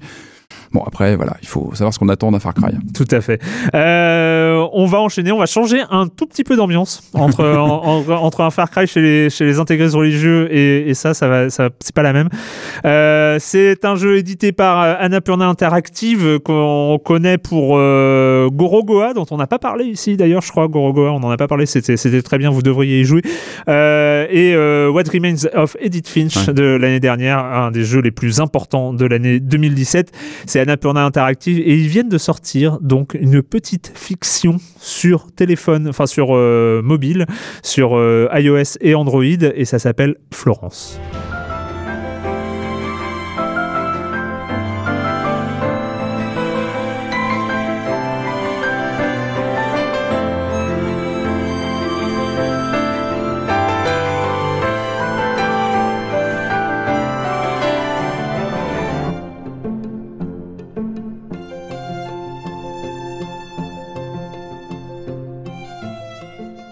Florence, Florence qui, euh, qui est donc euh, une histoire d'amour. D'amour et de désillusion aussi un petit peu hein, d'une certaine manière. Donc voilà, le, le- le titre est assez clair. Florence, c'est une jeune fille, une jeune femme plutôt, une, une jeune femme active hein, qui travaille, euh, qui a un métier de, euh, de bureau. Voilà. Elle- alors dans le jeu, on vous met ça, c'est il faut relier des nombres entre Ouais. eux. Bon, je suis pas sûr que ça serve à grand chose dans une entreprise, mais bon, soit. On vous fait comprendre qu'elle bosse beaucoup avec les tableurs Excel et que ça l'enchante pas plus que ça. Voilà, elle a une vie un peu morne, un peu grise. On sent que c'est une jeune femme qui aimerait un peu plus de pétillant dans sa vie. Euh, et euh, cette jeune femme, donc Florence, euh, dans, cette, dans ce train-train quotidien, cette routine, va faire la connaissance d'un jeune homme qui est à peu près de son âge, on imagine, c'est jamais précisé, puisqu'il n'y a pas de texte dans ce jeu. Ça ne parle pas, c'est que des symboles ou des, des petites images ou les Mm. mini-jeux. Et il va, elle va rencontrer ce jeune homme qui joue, je crois, de la, de la- du, violoncelle du dans la rue, violoncelle, hein. ouais. Euh, C'est un artiste de rue et il joue du violoncelle dans la rue. Et elle est, elle est attirée un peu comme euh, une abeille qui est attirée par euh, le pollen. Euh, voilà, on, on la voit s'envoler un peu euh, au fil des notes. C'est c'est assez euh, Ah, c'est poétique. plus Far Cry, hein, je suis d'accord, je non, confirme. ce on n'est est plus sur Far Cry. ambiance, euh, hein. on est plus, euh, ouais, euh, on est plus sur du cinéma euh, en amouré euh, Mhm. français, euh, ce genre de choses. Mais, euh, mais c'est chouette, c'est chouette. Euh, donc euh, elle rencontre ce jeune homme. On et va peut-être pas aller trop trop loin dans le scénario parce que je ne vais pas plus loin dans le scénario, mais il faut quand même Oui. expliquer que c'est une histoire d'amour avec qui Bah voilà, donc avec ce jeune homme euh, et euh, et voilà, c'est le début de leur relation euh, Mm. amoureuse. Ils vont ils vont euh, évoluer dans cette relation amoureuse là. Et c'est vrai qu'on peut pas trop en parler puisque le jeu est, du, est, est- est très court. Hein. C'est, euh, le jeu dure une heure, même pas Ouais. 40 minutes. Moi, il m'a fallu un trajet en métro pour le faire. Euh, Ah bon, oui. faut dire que je travaillais un peu loin de chez moi, mais euh, mais il m'a quand même fallu un trajet en métro pour le faire. Mais alors par contre, c'était chouette. Hein. J'ai passé un très bon moment. Je suis ressorti avec les papillons dans le ventre, le sourire aux lèvres. Euh, voilà. Donc euh, on est face à un jeu très très dessiné. On est vraiment dans quelque chose qui est euh, qui pourrait s'apparenter à de la ligne claire en BD. Euh, voilà, c'est Ah, c'est c'est bien, ça. c'est de la bande dessinée, hein, vraiment euh, interactif presque. Voilà. C'est ce que on voilà, on est à la croisée des chemins entre le jeu vidéo, euh, ce que certains auteurs de BD appelaient le turbo média. Je sais pas si vous connaissez. Oui, bien c'est, sûr, euh, bien sûr. c'est de la BD qui a, qui, qui a un petit peu d'animation, ce genre de choses, Mhm. et euh, la bande dessinée traditionnelle. Sauf que là, donc, il n'y a pas de texte, c'est uniquement des symboles, uniquement de la musique, Mhm. uniquement des interactions, des, des interactions minimales euh, à base de tout petits jeux. Voilà, on est en termes de gameplay, hein, on est sur du WarioWare presque. hein. c'est vraiment Mhm. des mini-jeux, genre embriquer euh, deux trucs ensemble, puis on passe un, de, de- deux choses imbriquées. Par exemple, il y a des scènes de dialogue où, euh, où on parle et en fait, on doit reconstituer des tout petits puzzles euh, qui reconstituent des bulles. C'est pour moi un des plus grands moments de ce jeu. Et, et ce qui est. Non, mais non, non, c'est très sincèrement, C'est- c'est. ouais, c'est- c'est- pas- que, alors, j'aimerais expliquer quand même ce Ouais. passage-là. C'est- Il y a plein d'autres exemples comme ça, donc vous en faites pas. voilà. Mais juste pour vous expliquer Ah, mais il comment faut ça expliquer ce fonctionne. passage-là. ouais, parce c'est que un- c'est parce que passage c'est important. ouais. C'est c'est vraiment un moment où le gameplay vient euh, compléter l'histoire, la narration, et c'est moi je- ce que je préfère dans la narration jeu vidéo. C'est pas quand c'est pas, je me répète toujours quand j'ai l'impression de dire cette phrase tout le temps, mais c'est pas quand le jeu vidéo essaie de ressembler au cinéma qu'il est le meilleur, c'est quand Mhm. il essaye de justement créer des nouvelles choses avec sa narration, avec son gameplay. Et en l'occurrence, il le fait. Donc on a cette scène où euh, donc c'est le début de la relation entre ce jeune homme et Florence, Mhm. et bah, la, la discussion, on cherche ses mots, on tâtonne et tout ça, et donc les puzzles sont un peu difficiles au début. Et ensuite, on voit des ellipses temporelles, donc ils se revoient, ils se machin, Mhm. et, et les puzzles sont de plus en plus faciles à faire, et à la fin, ça sort tout seul. Et en fait, pourquoi? Parce qu'ils sont de plus en plus à l'aise l'un avec l'autre, ça, Mhm. ils s'y accrochent de plus en plus, alors que ça va à l'encontre même Du gameplay, enfin, de du la gameplay de- normal, de ouais, d'un gameplay, ouais. puisqu'il y a ce qu'on appelle la courbe de difficulté, qui sûr, est qui est normalement inverse. qui est inversée, hein, qui, est, qui est inversée de ce qu'on a là. Et euh, on a d'abord ce qui est facile, puis ce qui est difficile. Eh ben non, là on a d'abord ce qui est difficile, puis de plus en plus Et du facile. coup, ça, ça marche bien en tant que joueur. C'est pas euh, C'est- perturbant en- d'avoir. enfin, en euh, fait, c'est jamais dur, hein. inverse. Il y a- C'est il y a jamais ce- dur. il y a- non, mais il y a ce moment absolument euh, exceptionnel dans, dans, dans Florence, dans, dans cette scène de dialogue notamment, où effectivement c'est les premiers rendez-vous. Donc en fait, les dialogues, les bulles de dialogue qu'on va reconstituer par puzzle. Euh, alors compliqué est un grand mot. Hein. Non, mais elles c'est- sont- disons que c'est ouais. quatre ou cinq pièces. C'est euh, et puis il faut, enfin c'est pas, c'est pas des trucs euh, tout tout simple donc il faut reconstituer ça prend pas longtemps hein, mais euh, il faut reconstituer sa bulle et puis euh, ça, la, la, la bulle euh, a- a- amène, le, amène, hein. amène le dialogue avec euh, Mhm. en- entre le jeune homme et, et, et Florence Et d'ailleurs, tu vois le, tu vois l'ordinateur qui joue le jeune homme, euh, qui, qui reconstitue lui aussi Ouais. un puzzle en fait. Donc c'est, ça va dans les deux sens. Et à un moment, donc, ouais, tu te dis, ok, gameplay pour euh, simuler un dialogue. Et puis à un moment, un, un- enfin, de manière euh, très euh, presque invisible, on se rend compte, ah, mais oui, mais c'est devenu plus, plus simple. Il y a plus cinq Ouais. pièces, mais il y en a que quatre. euh, et puis il y a plus quatre pièces, il y en a trois. Mm. Et puis en fait, t'as pas à réfléchir. Mais de, de quoi veut-il me parler? Est-ce qu'il y a un... ça te vient tout seul? Ouais, tu c'est- comprends euh, l'autre. ah oui, hein. mais oui, c'est c'est- c'est cette, c'est cette simplicité, le fait de Ouais. plus chercher ses mots, le fait d'a- d'avoir une, d'avoir fluidité dans, dans la relation qui s'installe. Et, et en fait, on est sur, on est sur une, une symbolique. Euh, et Dieu sait que je déteste la symbolique. Euh, mais, mais on est, Moi, on, bien ça. on est, on est, on n'est pas sur la sursymbolique. On n'est pas sur Ouais. quelque chose qui est euh, euh, rabâché, un peu tartiné, euh, d'une manière un peu lourdingue. On est sur euh, une sorte de, c'est performatif. hein, Tu, tu ressens C'est une euh, finesse. Ouais, c'est ça. directement En fait, le. c'est- exactement c'est- ça, performatif. c'est quelque chose, c'est quelque chose. Il y a, il y a du symbole et il y a de la finesse. Mais- Choses qui sont très compliquées à marier. Est-ce euh, est-ce que vous n'aimez pas tout raconter là Là, non, il y a Ah Ah d'autres bah non, choses. parce qu'il y a, y y y plein d'autres exemples Voilà, qu'on il y a- va pas donner, plein de mais séquences. Il y a Ok, plein de ouais, je séquences. pense savoir si on n'avait pas Il y a plein de séquences. euh, là, on a donné cet exemple-là parce que c'est le plus parlant. on parle de dialogue, c'est drôle. Euh, mais du coup, il y a plein d'autres exemples comme ça qui font qu'au fur et à mesure des circonstances, de ce qui se passe dans la vie de ces deux personnes, en fait, le, les gameplay va en être. euh, Et à la fin, ils se parlent plus du tout parce qu'ils se comprennent comme ça. à la fin, ils directement. rien, ils pensent. Ça, ça apparaît dans leur tête. Non, non, mais il y a, différentes choses qui se déroulent pendant cette, cette, cette histoire d'amour et en fonction des situations. Donc, on peut imaginer, il y a des hauts et des bas, et donc ça Mhm. va avoir une influence sur différents mini-jeux qu'on va notamment retrouver au fur et à mesure de l'aventure. Il y en a qu'on aura au début et qui auront évolué d'une certaine manière parce que, eh ben, dans la vie de Florence, certaines choses auront changé et donc ça va changer aussi. Et en fait, ce qui est intéressant, c'est exactement ce que tu dis, euh, Mhm. performatif. Ouais, Félicitations. on- Euh, On... peut parler peut-être de gameplay performatif. Allons-y, écrivons des livres. aussi, Écrivons euh. plein de livres là-dessus. Je suis sûr qu'on les lira Non, mais- dans les universités. Mais euh, du coup, euh, c'est vrai, c'est absolument vrai. C'est-à-dire que Ouais. plutôt que de nous raconter une histoire via du texte ou via des cinématiques, On la vit quoi. on nous la raconte via du gameplay. Et ça Mhm. marche beaucoup, euh, ça marche très bien, parce que euh, ce gameplay-là, en fait, va nous parler à notre cerveau reptilien euh, du fin fond de notre. C'est intéressant que tu disais, pour toi, le jeu vidéo, il doit raconter à sa manière, avec ses caractéristiques. C'est un peu l'inverse de ce que Barlow a proposé, parce que finalement, Barlow, c'est Euh, du cinéma interactif. Barlow, mais- il explore. hein. C'est- Ouais, il explore. je suis Il est- d'accord, Il est allé dans, non, mais il est allé mais- dans un sens avec Her Story et dans l'autre avec Wargames. Mais c'est, on- on est un peu à l'inverse. qu'on est plus dans la performance, on est dans le, bah, dans le, dans le zapping. Après, je suis pas un ayatollah de ça, de ce genre de, de, de narration, hein, mais le, le- je pense que c'est important qu'il y ait ce- cette narration-là, qui est à mon sens la narration la plus pure qui est possible de faire avec du gameplay. mhm, euh, ouais, voilà. bien sûr. On qui a- s- euh, s'hybride avec le, Voilà. la narration. ouais. C'est ça. C'est-à-dire que si et alors là, allez voir. euh, alors je, je sais plus si c'est Karim Debache qui en parle, mais qui, qui parle de la spécificité du média, qui Mhm. est une, une, enfin qui est grosso modo une théorie euh, de, de, de comment un média doit se servir de ce qui est spécifique à Ouais, lui pour raconter des histoires. Sauf que si tu prends un jeu vidéo, que tu fous des cinématiques avec des sous-titres, euh, du dialogue et euh, des plans de Ah caméra. oui, c'est bah, c'est du cinoche, quoi. Bien sûr. Donc là, il on a- y a du mauvais cinoche en plus. Voilà, donc euh, c'est bien quand les jeux justement se servent des mécaniques de gameplay qu'on commence à comprendre. Il y, a, il y a une grammaire du jeu vidéo qui se met en place au fur et à mesure Mhm. des jeux, au fur et à mesure des découvertes. La et à place mesure du joueur par rapport à tout ça, c'est ça qui est aussi capital. C'est qu'est-ce qu'on fait nous Mm. face à l'écran? Et c'est toujours important. Et là, d'ailleurs,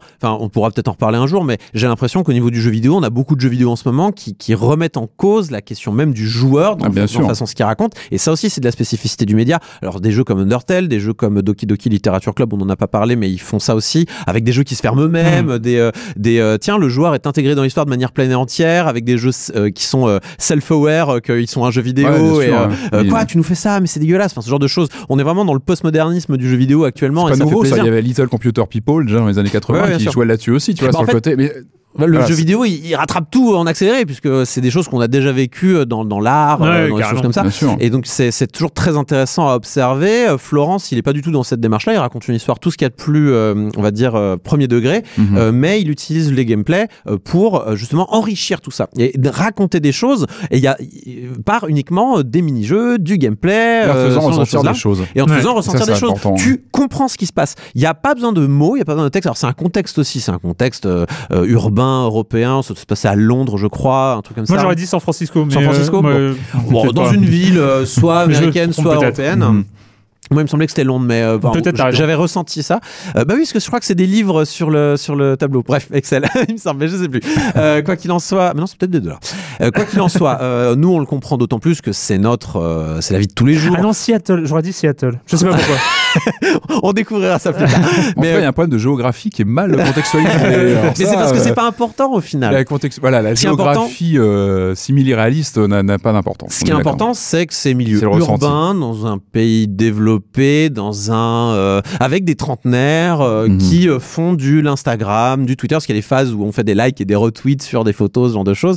Et, euh, et voilà, c'est très moderne. Alors peut-être ça, aura- ça, ça pourra peut-être mal vieillir ce genre de jeu. Hein. C'est pas impossible, mais en tout cas.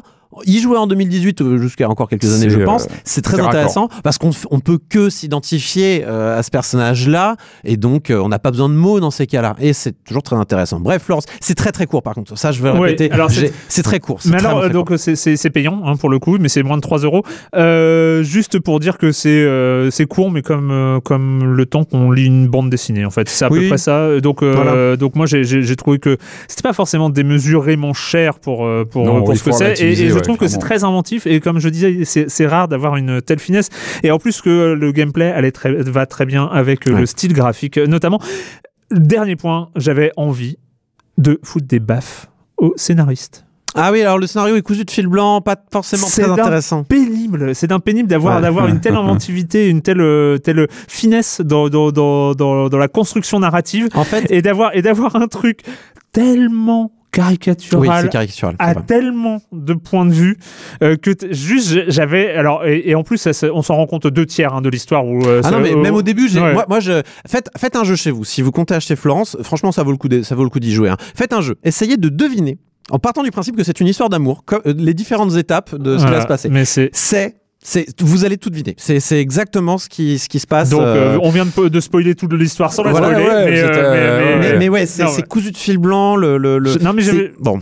juste envie de voilà de, de Mais t'as raison, j'y ai pensé, puis j'ai oublié d'en parler, mais tu as absolument raison, et, et c'est vrai que c'est c'est peut-être le plus gros défaut de ce Je- jeu. Après, bon, Non, mais après, je trouve ça juste dommage. C'est très agréable. tu Ça ressors reste- quand même avec une Ouais. petite banane. Tout à fait, euh, tout à voilà. fait, tout à fait. Ça, ça n'a pas de prix. Allez, on change encore. Allez, on change, on bascule d'univers à chaque fois dans ce dans cet euh, nouveau retour de Silence on joue au format audio. Euh, et on va finir avec une euh, prod, enfin pas une prod, mais éditée par Devolver Digital. Je le précise à chaque fois parce que ça catégorise finalement aussi un certain type de, de label, jeu, hein. de, de jeu indé. C'est un label euh, Devolver Digital qui édite minutes.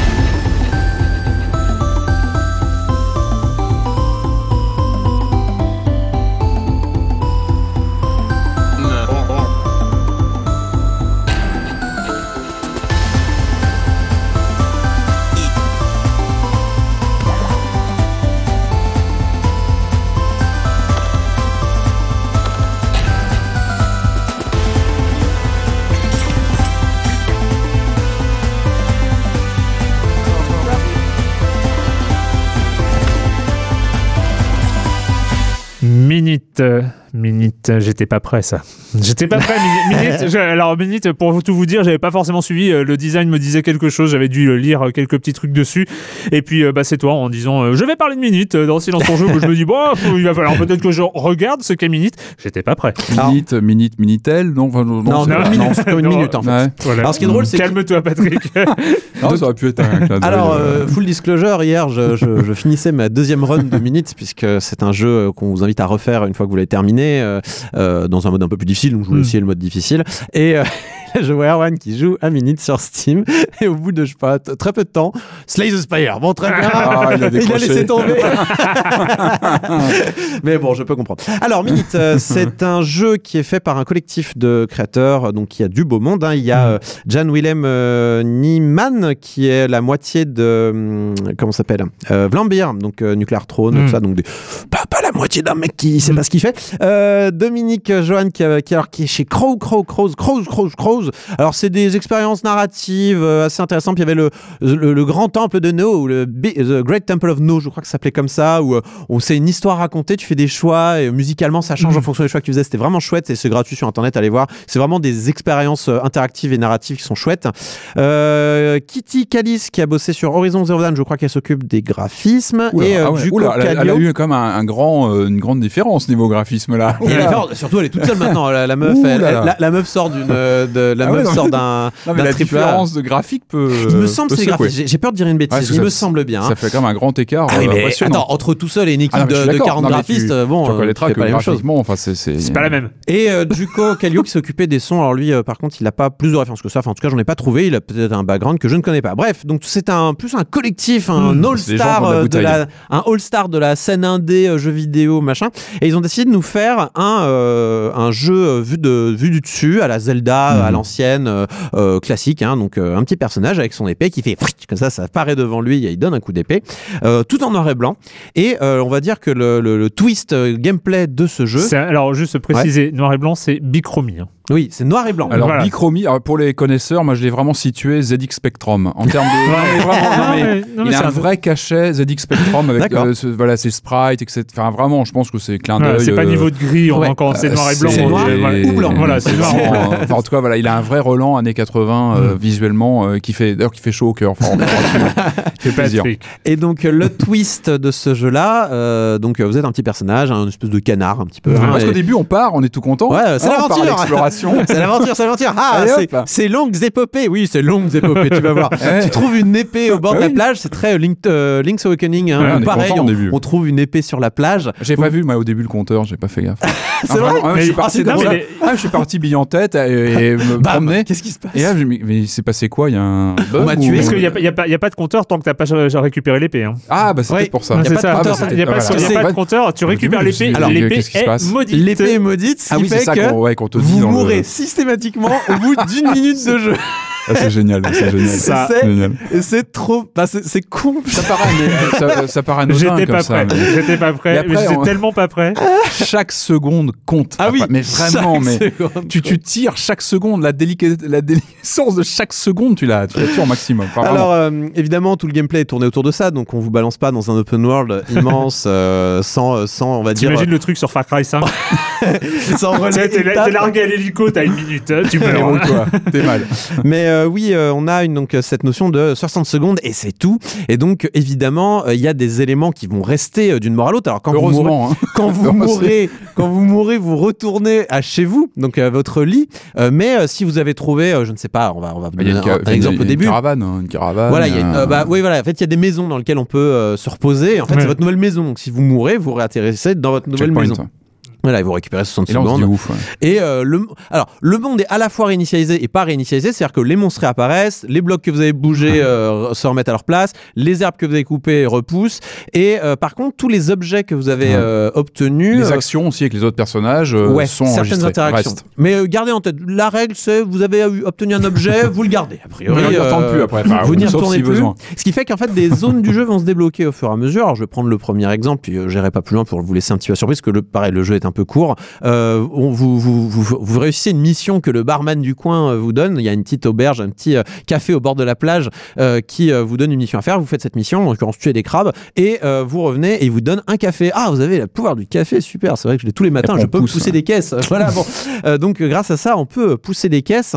Et donc, voilà, on- en fait, on débloque des capacités, et comme dans tout bon Zelda en 2D vu du dessus, ou même Metroid-like, hein, capacité débloquée veut dire nouvelle zone à explorer, euh, Mhm. nouvelles énigmes à résoudre. Retourner sur ses pas pour euh, ouvrir des trucs qui étaient Exactement. Et, du coup, euh, du coup, euh, on a une notion comme ça de micro-aventure euh, à, à- à pallier comme ça, ce qui fait qu'en fait, le fait d'obtenir un nouveau, euh, un- une nouvelle capacité, euh, bah, ça va permettre de découvrir la zone en plus, qui va te permettre de découvrir un nouvel objet, qui va te permettre de découvrir la zone en plus, sachant qu'à chaque fois vous revenez au début, c'est insupportable.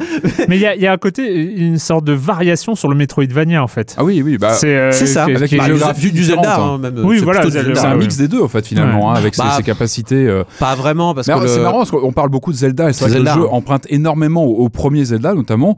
En revanche, moi je, je me rappelle jouer au Zelda de façon assez sereine, mais, mais là c'est vrai qu'on a un stress continu avec ce temps.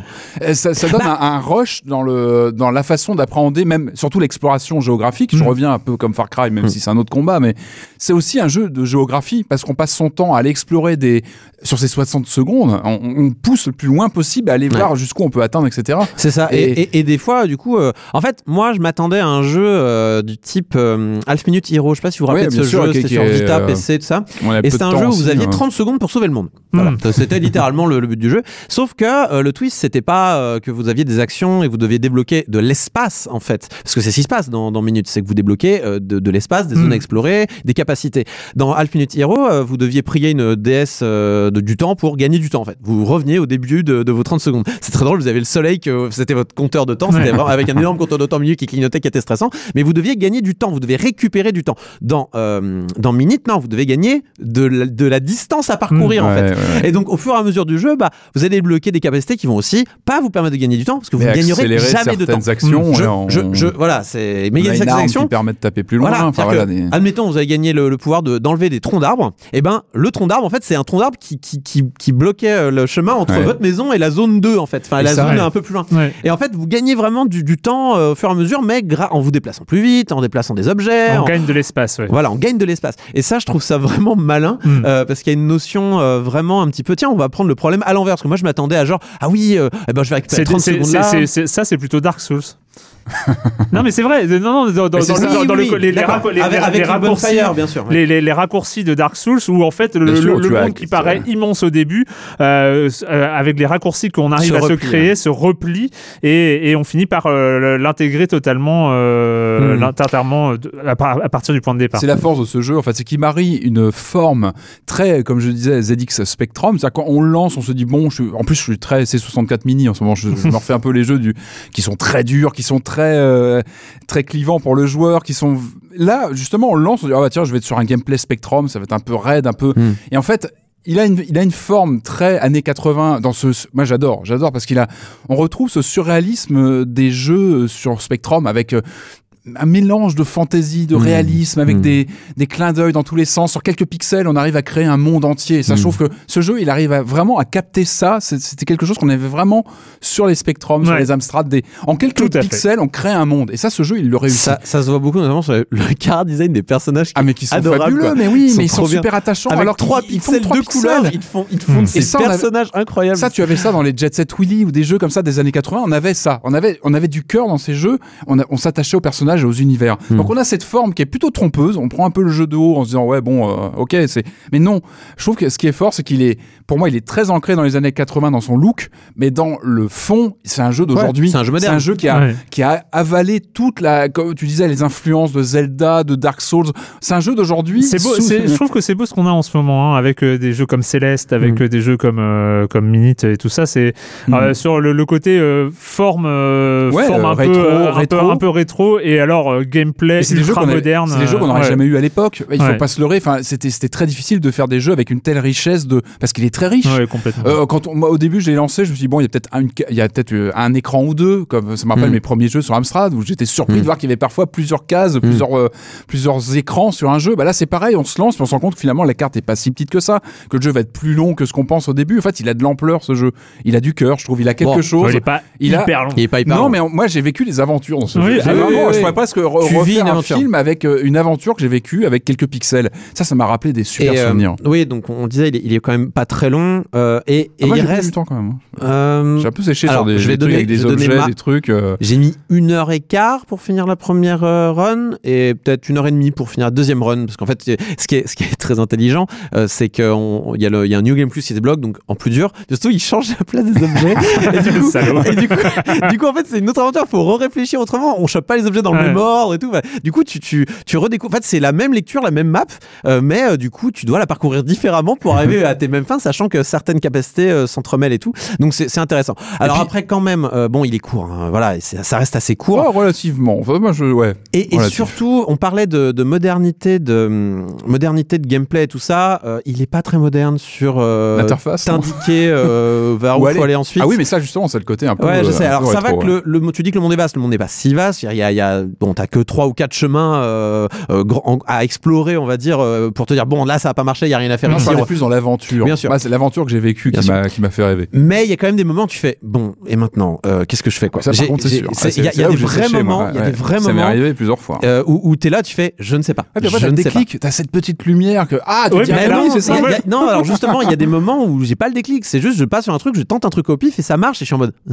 Tu vois ce que je veux dire? A a moi j'ai l'impression que ce genre de moment est intégré. Pourquoi j'ai cette impression-là C'est parce que les moments où t'as rien à faire, mais tu n'as toujours qu'une putain de minute Oui. de vie, bah, tu, tu zones. et bah, et bah en fait, tu vas faire un tour. c'est une sorte de d'en- d'ennui dans le Et stress ou de stress dans Mais l'ennui. oui, tu t'appropries la, la où géographie tu dis, en mais, fait. mais je, je sais pas quoi faire, mais j'ai pas, toi, en j'ai fait, pas le et- droit de pas et- savoir quoi faire. J'ai une minute. En et fait- t'as la touche suicide aussi. Ah oui, alors, très bonne, parce qu'en général, quand vous avez fini ce que vous aviez à faire, genre vous avez Ah ouais, récupéré bon. votre objet, bon bah, enfin, euh, suicide, bam, tu retournes au début. Mais oui, c'est vrai que c'est assez Il y a tous étonnant. les euh. clichés, même des jeux des années 80. Je parlais de Caves of Doom ou des jeux que j'ai fait à l'époque ce monstre dans une cave qui te court dessus, un gros monstre Ouais, qui, est- qui est ouais, super dangereux. Et il y a ça aussi. Ouais. Enfin, C'est vraiment des clichés de l'époque. Mais Encore une fois, qui ont assimilé quand même 30 ans de- d'évolution. Bon, Ça, c'est assez fun et réfléchi et c'est une idée marrante, voilà. Bon, j'ai l'impression que pour ce premier retour à l'audio, on a profité du fait qu'on n'en était plus dans une grille télé pour quelque peu déborder de notre cadre habituel. C'est pas bien grave. Euh, c'est pas bien grave, mais on va terminer là-dessus sur euh, Minute. Donc, euh, c'est à télécharger donc euh, sur PC et sur euh, console. C'est un peu partout, ouais, je sais plus. un peu partout Ça, je- en PC console PC, c'est sûr, euh, mais- et je ne sais pas absolument pas le prix mais euh, 10 euros. Oui je crois que c'est 10 euros Ouais. je crois me souvenir que c'était une dizaine 10 d'euros euros. Tout à fait. Eh bien, merci, euh, merci à vous Ah, deux merci, hein. euh, pour, euh, pour ce bon moment. Merci encore. Je vais le répéter à chaque fois au croissant. euh, vous pouvez vous abonner pour regarder à quoi ça ressemble. Euh, C'est toujours euh, un projet un peu foufou, mais tout, très intéressant de Corentin et Stan et de tous leurs chroniqueurs et journalistes. Euh, et puis, bah, on va finir euh, avec la question rituelle à laquelle vous ne pouvez pas échapper. Et quand vous ne jouez pas, vous faites quoi, Patrick? Je me fais un petit cycle cinéma, euh, film catastrophe. C'était une grande mode dans les années 70. Donc je regarde des films catastrophiques de l'époque. Euh, J'ai regardé récemment Avalanche, un nanar de 78 avec Rock Hudson. What? Pourtant j'adore Rock Hudson, mais là c'est très mauvais. C'est une production Corman. et c'est vraiment un très mauvais. Pourtant voilà, Rock Hudson il est, il est pas bien dedans. Enfin c'est voilà Avalanche très mauvais, mais il s'inscrit dans toute cette, cette filière. C'était une grande mode en fait à l'époque. Tu prenais des acteurs un peu en fin de course. Alors où ils faisaient un épisode de La Croisière s'amuse, où ils venaient faire un film catastrophe. Et après j'enchaînais sur Tremblement de terre et euh, Météore avec Sean Connery aussi. C'est des, grands films de l'époque, de cette grande vague de films catastrophes euh, qui sont rigolos à voir aujourd'hui le, le recul. Voilà. Corentin Alors, c'est pas parce qu'on est plus sur nos lives qu'on va pas arrêter de parler d'animé. Euh, donc, euh, sur Netflix, il y a. Ah, mais là, euh, on se fera pas bloquer nos vidéos ça. YouTube à cause de droits d'auteur de tes trucs là. Euh, Hein non, là c'était Netflix, donc je pense qu'ils nous auraient laissé tranquille. Euh, donc c'est euh, Les Enfants de la Baleine, c'est sur Netflix, euh, donc c'est récent, là c'est sorti en mars.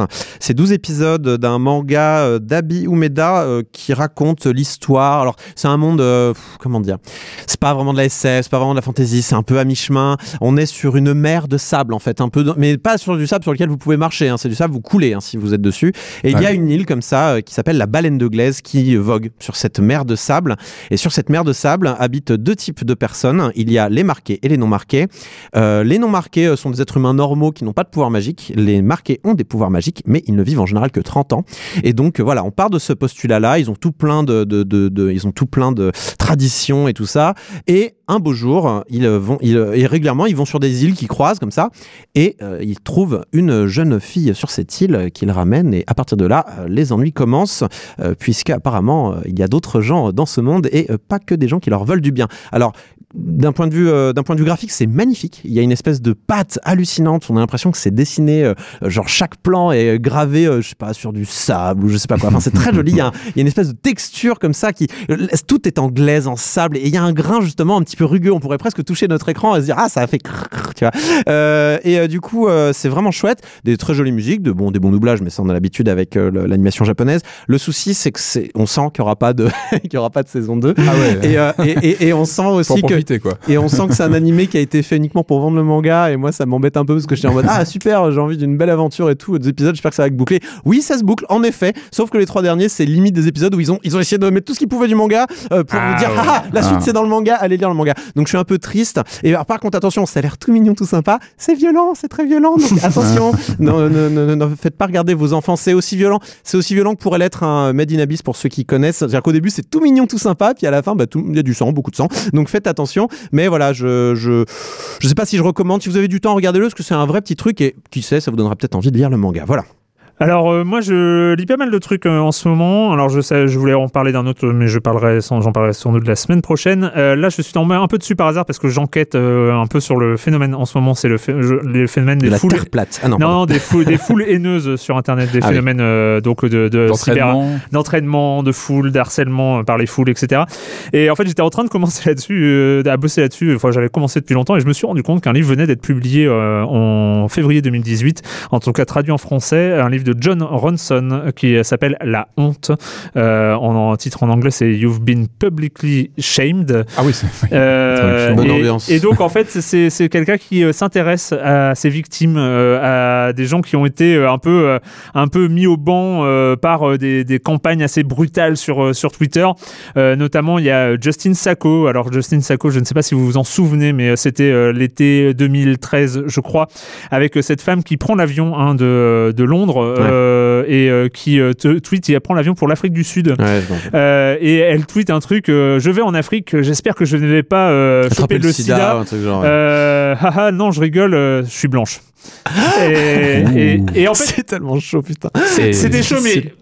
Mais alors aujourd'hui quand on dit ça euh, voilà c'était aussi on pouvait le lire comme euh, une sorte de euh, de, de critique de voilà il y a, il y a- Ouais. il y a- pourquoi est-ce qu'il y a que les noirs qui euh, ou les, les noirs Ah c'est- oui, ça pouvait être ironique. euh, voilà. euh, une Et ironie c'était- pas très fine. et Mais il n'y a c'était- pas que ça, parce que le tweet, il a été fait dans des circonstances particulières, et c'est ça que t'allais arriver. Alors, euh, alors pour l'histoire, pour l'histoire, elle avait 170 followers euh, sur sur Twitter euh, et le Et tweet ben- pendant trois heures, euh, pendant trois heures, n'a eu zéro retweet, zéro like, jusqu'au moment où il a été euh, partagé à, à un des, des rédacteurs de Gawker, donc euh, site euh, un peu euh, majeur, en tout cas à l'époque, euh, Mort qui est crois, mort hein. aujourd'hui. tué par Mais euh, qui hein. euh, avait une énorme communauté et par un mec qui avait 150 000 followers sur Et là, Twitter. les, les feux de l'enfer euh, Et là, se sont. ça c'est euh, ça, ça devenu n'importe quoi. C'est-à-dire que la meuf, bon, on va pas faire une émission là-dessus, mais grosso modo, euh, la, la, la, la C'est meuf ça qui est a, a- terrible, en fait. atterri 11 heures plus tard, elle était virée de son travail. Oh. Et quand elle a rallumé Ah ouais. son téléphone, quand elle a rallumé son téléphone, elle n'avait rien suivi. Elle avait éteint son téléphone dans les airs.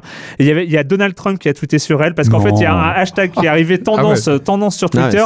C'était Has Justin Sacco landed yet. Parce qu'elle, elle, C'est- elle, elle, est- elle était en mode avion, enfin, elle était dans l'avion, tout le monde- tout Tout le s'est rendu Ah, compte qu'elle était en avion, elle ne savait pas ce qui se passait. Et le, On le- sent le- qu'elle s'explique, le, mais rien, le quoi, top, du coup, le, elle a le pas- top ouais. trend mondial, c'était Has Justin landed yet? Bah Est-ce oui. que Justin a atterri? et, voilà et son donc, et, et tout Oula. le monde a tweeté dessus. Il y a eu 1,2 million de tweets sur Justin Sacco en Donc là, c'est vraiment un 12 heures. phénomène de foule. C'est C'est un phénomène un phénomène d'emballement. Et donc, euh, de- ça a été Ron Johnson, euh, John Ronson, pardon, a été le, le, le seul à, à rencontrer Justin Sacco qui parle dans John Ronson, euh, qui Elle parle dans le nom dans depuis, non, non non, Euh, elle n'a pas euh, changé de nom, non. elle a perdu son travail. Euh, et en fait, il y a d'autres cas. Et en fait, il s'interroge, il s'interroge non au- aussi sur ces foules. Pourquoi est-ce qu'on en fait partie aussi? Pourquoi est-ce Mm. que euh, on, a, on a un sentiment de justicier quand on participe, qu'on peut participer euh, parce parce que quand c'est- des fois c'est des méchants qui ont fait Mm. des conneries, donc on va dire La catharsis, ah, la- une la- catharsis par les réseaux. euh. Et donc en fait, il s'interroge sur ce phénomène-là euh, de, de, de foule, euh, sur le, le fait d'humilier, l'humiliation publique et le retour de l'humiliation publique en fait, mais par les foules. Et donc c'est un phénomène très, très, intéressant. C'est écrit un peu à la manière voilà des enquêtes américaines, Ouais, voilà, un peu, comment dire, incarné. Exactement, très incarné. Et ça se lit très, très, très, très bien. C'est sur, euh, c'est disponible en français donc depuis euh, février aux Ah, éditions ouais. Ah, Dans, ça fait- dans ça The fait Black envie. Mirror aussi, il y a deux trois épisodes Ouais. qui évoquent Oui, euh, bien ce sûr, genre de bien Ah bah c'est euh, hein. oui, là où ils ont le hashtag euh, qui tue. Hein. c'est ça, c'est ça, c'est ça. Voilà, c'est fini pour ce retour de Silence on joue en audio. Euh, on se retrouve, je pense, euh, si tout se passe bien, la semaine prochaine. Et euh, bah merci, euh, merci encore à vous deux et merci encore au croissant et à la semaine prochaine. Ciao.